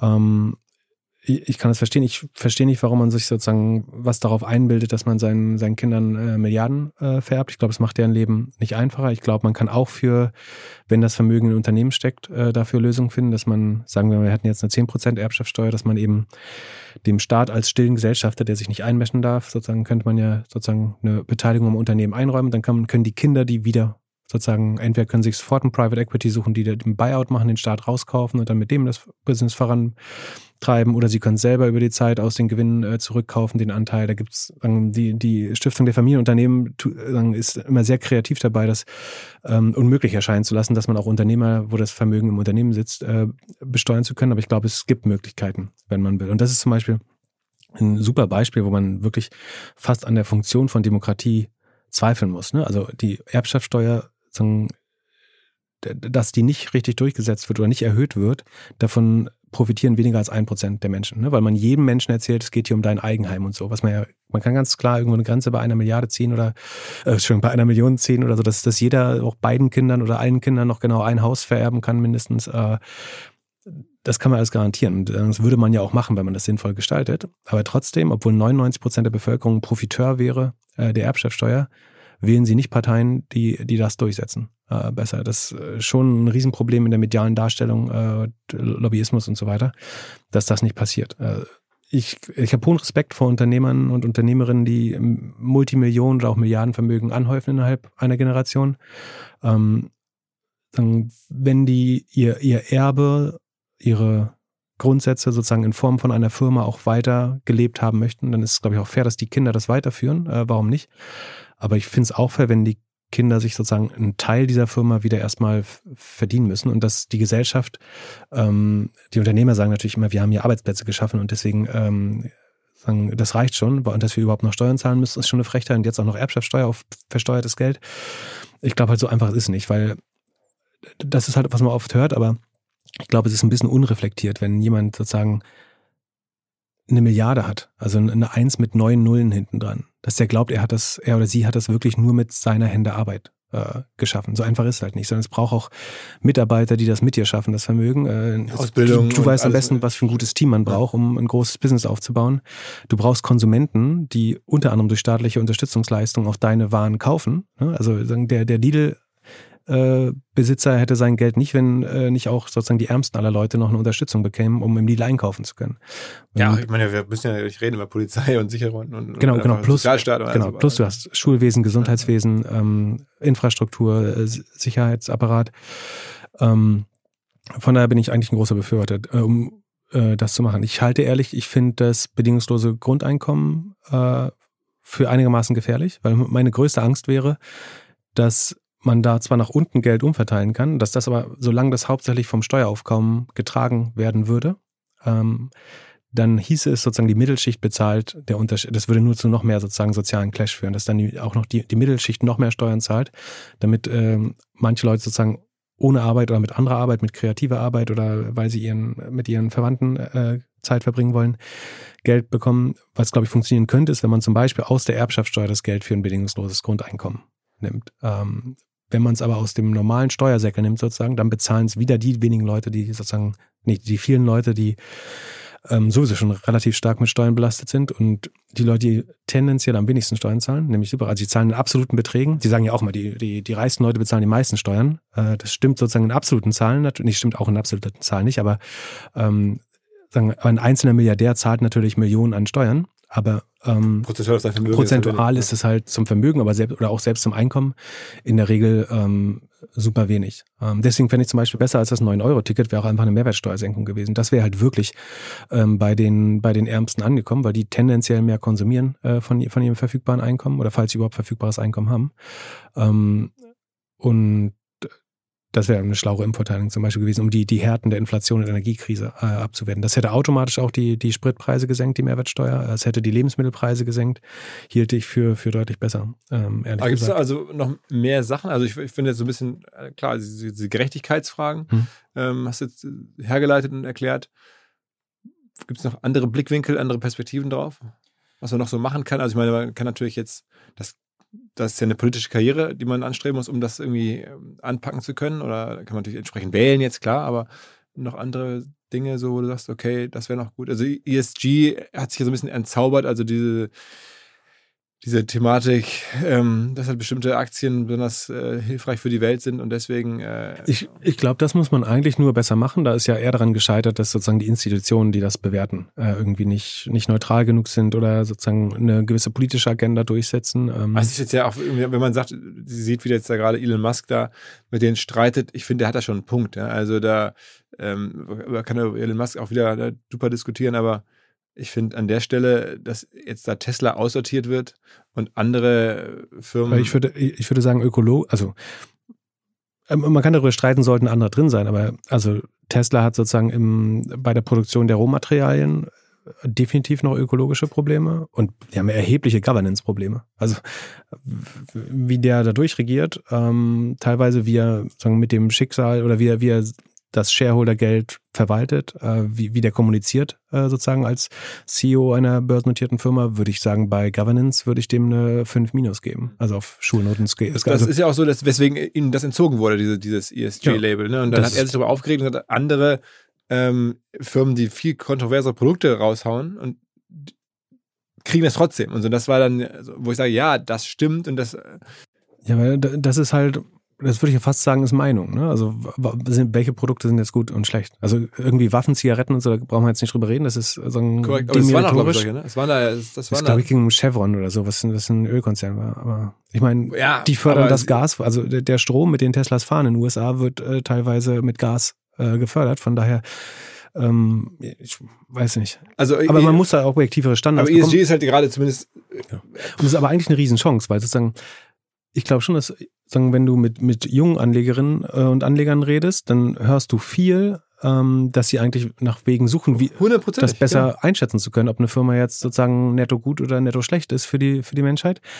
Und würdest du ähm, es hinbekommen, das gut zu attestieren, dann würden diese Firmen wahrscheinlich dauerhaft einen Multiple Bonus bekommen, ne? Wie du es bei- das hast du ja Ja, gesehen, bei, bei, bei Tesla, bei Beyond Meat, bei Oatly, die haben ja auch vollkommen irrationalen Die Bewertungen getradet. Ja, hast du ja selber erzählt. Genau. Also, was ist alles für das absurde Bewertungen? Weil junge, du sagst jetzt deine These, weil junge Leute daran glauben, dass es die Welt besser macht, häufig natürlich dann in irgendwelche Scheißfirmen investieren, Genau. ähm, die das so versprechen. Das ist die Frage. Also ich, ich versuche sozusagen immer die Erklärung zu finden, warum das nicht irrational ist. Und du, natürlich wirkt es absurd. Andererseits kann man auch sagen, die Menschen sagen, beziehen in ihre Nutzenfunktion aus dem Investment halt mehr als die Geldrendite ein. Dann die sagen, ähm, ich will auch einen Planeten haben, auf dem ich noch leben kann oder für meine Kinder äh, den haben. Und deswegen kennt meine Nutzenfunktion halt die, die finanzielle Rendite und sagen, was macht diese Firma für den Planeten. Und Tesla ist ein gutes Beispiel, wie du mit niedrigen äh, ähm, Kapitalkosten, also indem du durch gutes Storytelling immer mehr Geld bekommst, eine Firma, die eigentlich ständig pleite war, ähm, so lange sagen, durch, du, durchziehst, ähm, bis sie irgendwann was wirklich krasses baut. Ne? Also Tesla ist ja auch zweifelsohne ein gigantisches, äh, grandios erfolgreiches Unternehmen, aber die wären da nie hinbekommen, hingekommen, wenn äh, Shareholder ihnen nicht, Shareholder ihnen nicht das Geld so günstig zur Verfügung gestellt hätten, um diese Vision äh, durchzuziehen. Ähm, und hättest du jetzt einen ESG-Standard, dann würden, glaube ich, alle CEOs früher oder lang, äh, über kurz oder lang, ähm, versuchen, in diesen Index reinzubekommen oder da die Bestnoten zu bekommen, weil sie wissen, sie kriegen halt statt einem Price Earnings von 10, eins von 14, weil die junge Generation einfach breit investieren. Ne? ist das Beste, was du für den, äh, für den Shareholder Value tun kannst, ähm, letztlich. Und ich glaube, die Retail-Investoren sind auch wichtig. Äh, es, es gibt immer Leute, die sagen irgendwie, dass am Ende machen nur die institutionellen Investoren das Game oder so. Ich glaube das ist nicht so. Also Retail-Investoren machen jetzt schon, glaube ich, zwischen 15 und 25 Prozent. Um, Also, und sonst macht Social Media. Also ich meine, ist ja die Frage, ob es das echte Geld dann ist, dass die Menschen da reingehen oder einfach die Reichweite, die Lautstärke und sagen, ey, was ihr da macht, ist nicht ESG und dass man dann Druck ausübt, ohne jetzt über das eigene Portemonnaie, weil man das nicht kann. Ne? Genau. Also dein Aufsichtsrat würde dir halt 100% klipp und klar sagen, wir wollen in zwei Jahren ESG sein, weil dann haben unsere Aber Shareholder dann muss halt 40% ESG anders Prämie. funktionieren. Dann muss es halt irgendwie noch, wie du schon sagst, von den. Genau. Es muss fair und vergleichbar und gerecht sein, vollkommen klar. Das wäre okay. Also das heißt, wir haben jetzt so ein, also Gerechtigkeit im Steuersystem. Wir haben dann ESG identifiziert als. Und es würde auch viel, viel schneller funktionieren als Subvention oder sagen politisches Handeln. Ich glaube, diese, diese tatsächlichen ökonomischen Impulse würden ja viel schneller funktionieren, tatsächlich auch. Also das heißt, wir halten an ESG fest und sagen, das richtig gemacht, das von den richtigen glaubwürdig äh, sozusagen akkreditiert oder, oder dann äh, beurteilt. Auf wissenschaftlicher Basis. einmal. Also es darf nicht politisiert werden. Ne? Das ist ja der Vorwurf von Elon Musk so ein bisschen. Ich glaube, das ist auch tendenziös, aber ähm, den, dem Vor Vorwurf darf man sich halt nicht aus, äh, aussetzen müssen, dass da irgendeine demokratische Agenda mit oder Woke-Agenda mit verfolgt wird, sondern es muss halt wissenschaftlich basiert sein. Und wenn, wenn eben feststeht, dass wir ein Klimawandelproblem haben und das äh, CO2 dazu beiträgt, dann sind die Konsequenzen klar. Ähm, da muss man auch die gesamte Supply Chain eines Unternehmens eben richtig äh, zertifizieren. Ja. Was hast du noch so, wo du sagst, das, das wäre geil, wenn das käme, das wäre richtig hilfreich? Ich glaube, ganz langfristig wäre es natürlich spannend, wenn wir irgendwie aus so diesem Zwang zu Wachstum rauskommen. Ne? Also alles, was wir machen, warum wir zu viel Ressourcen ver verbrauchen und so, liegt ja daran, dass sozusagen Unternehmen ähm, und Volkswirtschaften dazu verdammt sind zu wachsen. So, damit es Zinsen gibt, müssen wir wachsen. Gibt es eine gute, eine gute Doku zu, die heißt, die ist auch so ein bisschen übernaiv dargestellt, aber um das zu verstehen, das Problem ist ganz spannend, die heißt Ökonomia. Ähm, da geht es darum, sagen, gibt es eigentlich eine Möglichkeit, dass wir nicht immer mehr Ressourcen verbrauchen und wachsen ähm, und trotzdem sozusagen als Übrigens, Gesellschaft. jetzt komme ich, du hast mir gerade gesagt, ich würde nicht ausreichend contrarian denken. Jetzt komme ich sofort hier, wo du, du lädst mich quasi ein, es war nicht abgesprochen, mit der, mit der, mit der, mit der, mit der Peter Thiel-These. Ähm, der sagt dazu, ähm, wenn Gesellschaften oder Wirtschaften äh, nicht mehr wachsen, das ist ein äh, Riesenproblem für den sozialen Frieden. Weil es Verteilungskämpfe gibt. Weil es ne? Verteilungskämpfe gibt, weil natürlich Leute, die jetzt wenig haben, können dann nur mehr bekommen, indem sie es von anderen wegnehmen. Und bei Wachstum kann man ja dann sozusagen über mehr Wachstum auch dann selber mitwachsen. Und das ist, finde ich, ich, ich bin kein Ökonom oder kein Volkswirt, aber ich habe auch gedacht, okay, ähm, ist mal ein Argument für Wachstum, äh, Das- was ich so noch nicht gehört habe. Da- Das stimmt, wenn man so denkt wie Peter Thiel. Sozusagen, wenn du deinen deinen Erfolg in sagen Nachkommastellen äh, oder sagen Form, genau genommen in seinem Fall Vorkommastellen, irgendwie, da, wa- wann da die drei Nullen abgetrennt werden, immer siehst, dann ist das so. Also, sagen, wenn man das eben nicht nur an, an Geld misst, ähm, dann kannst du ja als Persönlichkeit auch äh, wachsen. Also gra- gerade zu Corona haben ja viele Leute gemerkt, dass auch andere Sachen total wichtig sind. Ähm, und wenn sich ein Teil der Gesellschaft sozusagen damit abfindet, dass man nicht mehr dieses Rattenrennen macht, wer am Ende mehr auf dem Konto hat, dass, sondern dass man äh, irgendwie Dinge auch total gut teilen kann, bestimmte Sachen, dass man sich zum Beispiel Fortbewegungsmittel teilen kann, ist ja eigentlich ein Riesendurchbruch für manche Leute zu sein. Ähm, Aber da würdest du ja quasi den Kapitalismus abschaffen. Also wenn du jetzt sagst, dass, dass, dass Peter Thiel denke, äh, was du gerade beschreibst, ist ja sagen, das Grundprinzip des Kapitalismus. Also dass die Leute Antrieb haben, weil sie ihr Leben verbessern wollen und weil sie reicher werden wollen, erstmal. das wackelt, äh, rüttelt sie an den Grundfesten des Kapitalismus. Das stimmt schon. Was natürlich dann die, die, wiederum, das ist schon, du musst schon auch sagen, äh, dann ist Bahnfahren auch äh, antikapitalistisch so. Äh, da teilst du die halt ganz, das ich, ich einfach das ich, muss mir, ich muss mir einen Waggon mit jemandem teilen, das ist Kommunismus. Es gibt bestimmt Leute, die das sagen würden. Ja, aber es ist ja Und der. Staat zahlt es auch noch. Ich, aber das finde ich, wenn man das ist, das ist ja einfach eine Arbeit mit Incentives. Ich finde, innerhalb des kapitalistischen Systems kann man ja trotzdem mit, also Checks and Balances sowieso, aber auch mit Incentives arbeiten und sagen, hier die Bahn ist umsonst, nimm die doch, lass dein Auto stehen. Ähm, deswegen finde ich das an der Stelle jetzt, äh, greift nicht das System an. Aber was du gerade beschreibst oder an, angehoben hast zu beschreiben, da war ich gerade, ups, ähm, das ist ja schon dann wirklich eine ganz große Forderung. Aber ich meine, eine andere Möglichkeit wäre, dass man halt zumindest äh, es hinbekommt, eben durch eher durch den Dienstleistungssektor oder ich weiß nicht, Finanzsektor wäre wahrscheinlich nicht gut, wenn man den noch weiter aufbläht, aber sagen, dass man zumindest nicht mehr aus Industrie und Ressourcen sozusagen wächst, sondern ich meine, du kannst natürlich sagen, äh, die irgendwie meine Coachingstunden werden immer teurer und dadurch haben wir auch pro forma Wirtschaftswachstum. Ähm, Ja, oder, Aber- oder Investitionen in, Klimatech oder sowas ist ja auch Wachstum. Also ich meine, das ist gibt Ja. schon gute Felder, wo, wo man jetzt, also Ich meine, du, du, wahrscheinlich wird es dadurch ein bisschen, wenn du wirklich nur eine endliche Quelle von Energie hättest, also sagen, dass du fast kostenlos sozusagen Sonnenenergie oder äh, Fusionsenergie generieren kannst, dann könnte es vielleicht funktionieren, weil ein Großteil sozusagen unseres Wachstums hängt halt an, an Energie im Moment. Ne? Also unsere, unsere Nahrungsmittel werden letztlich mit Energie produziert. Ähm, alles, was wir sonst herstellen, wird mit Energie produziert. Unser Transport ist energiebasiert. Ähm, vielleicht würde es dann, kann man dann weiter wachsen, wenn man wirklich unendlich Energie hat. So, dann kann man überlegen, dann ist Bitcoin-Mining halt auf einmal for free. Dann äh, ist viel, viele Produktionsprozesse.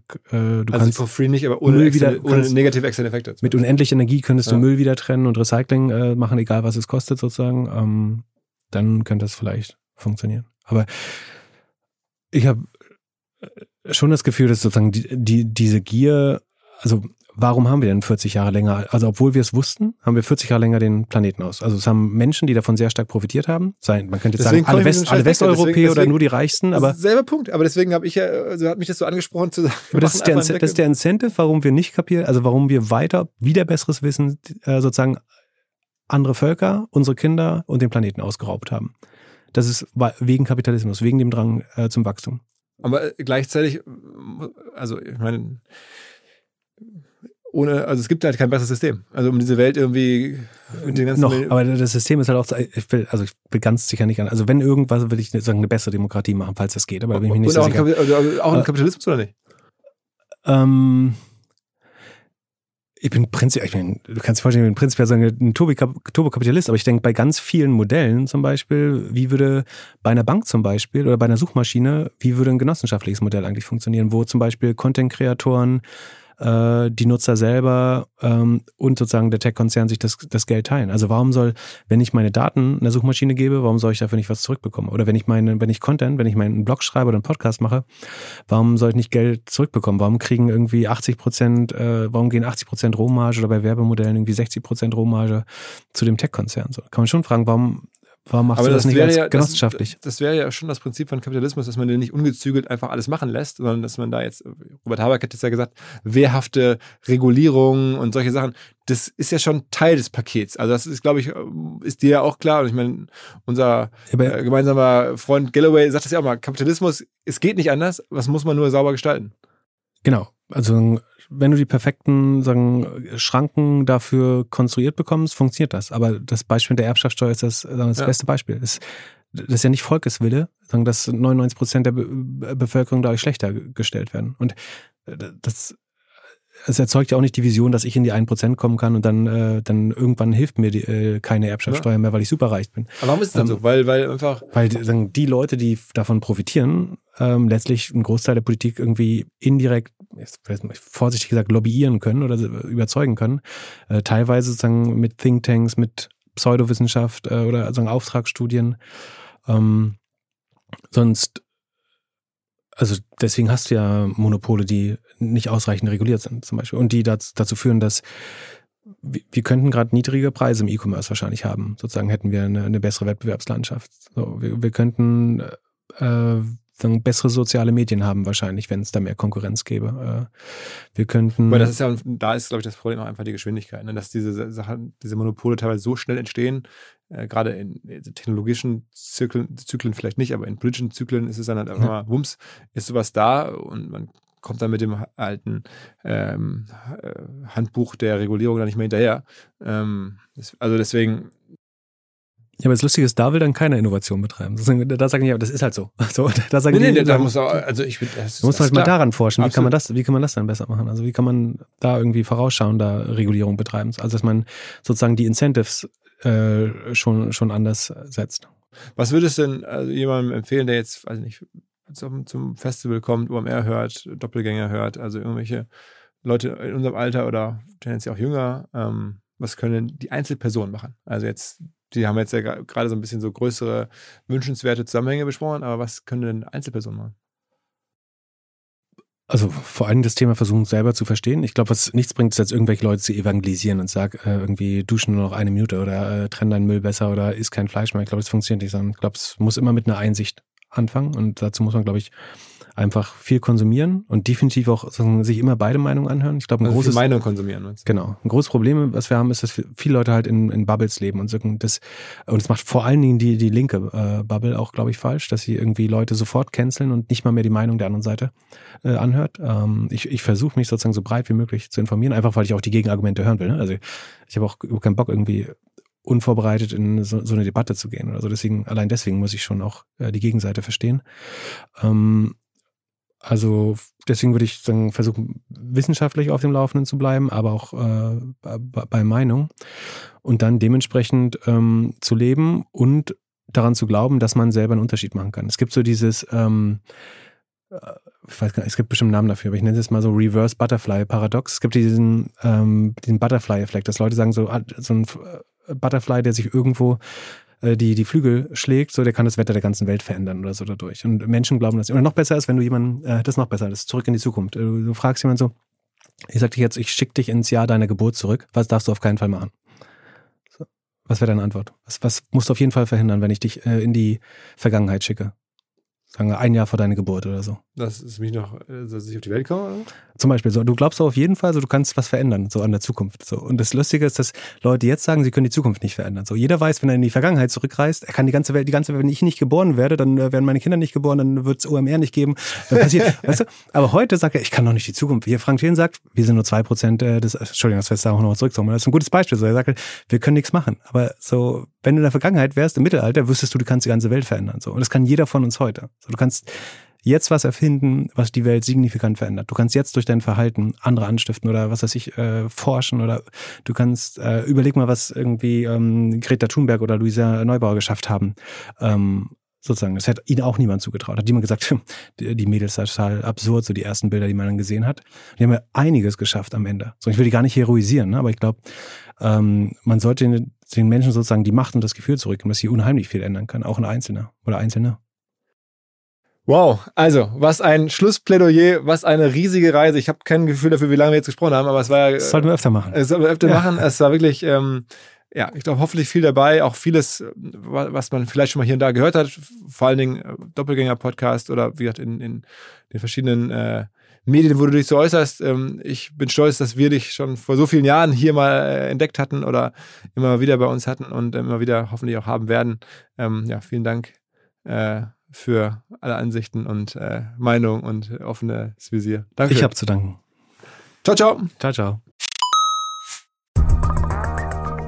neuer Partner bei uns und zwar Lexware. Eine Firma, eine Marke, die ich schon lange kenne und die dafür bekannt ist, dass sie in vermeintlich recht langweiligen Nischen wirklich die Top-Angebote macht. Zum Beispiel Software oder Weiterbildung rund um Fragen der Warenwirtschaft, rund um Buchhaltung, rund um private Finanzen, rund um Steuererklärung, Software und Informationen für Vereine. Dinge, die man einfach braucht, um unternehmerisch voranzukommen, insbesondere im Bereich kleinere und mittlere Firmen. Dafür steht Lexware und bietet halt sowohl Software als auch Weiterbildungsangebote. Hat mittlerweile auch einen sehr interessanten Podcast, der heißt Flopcast und es geht um Erfolgsgeschichten, aber auch um Lerngeschichten von Unternehmerinnen und Unternehmern. Es gibt einen TikTok-Kanal selbstständig.machen, auch von Lexware. Es gibt ein Magazin und, und, und. Wichtig ist, wenn ihr euch von Bürokratie befreien möchtet, wenn ihr Unterstützungsangebote im Businessbereich sucht, dann denkt an lexware.de. L-E-X-Ware, ein Wort, lexware.de.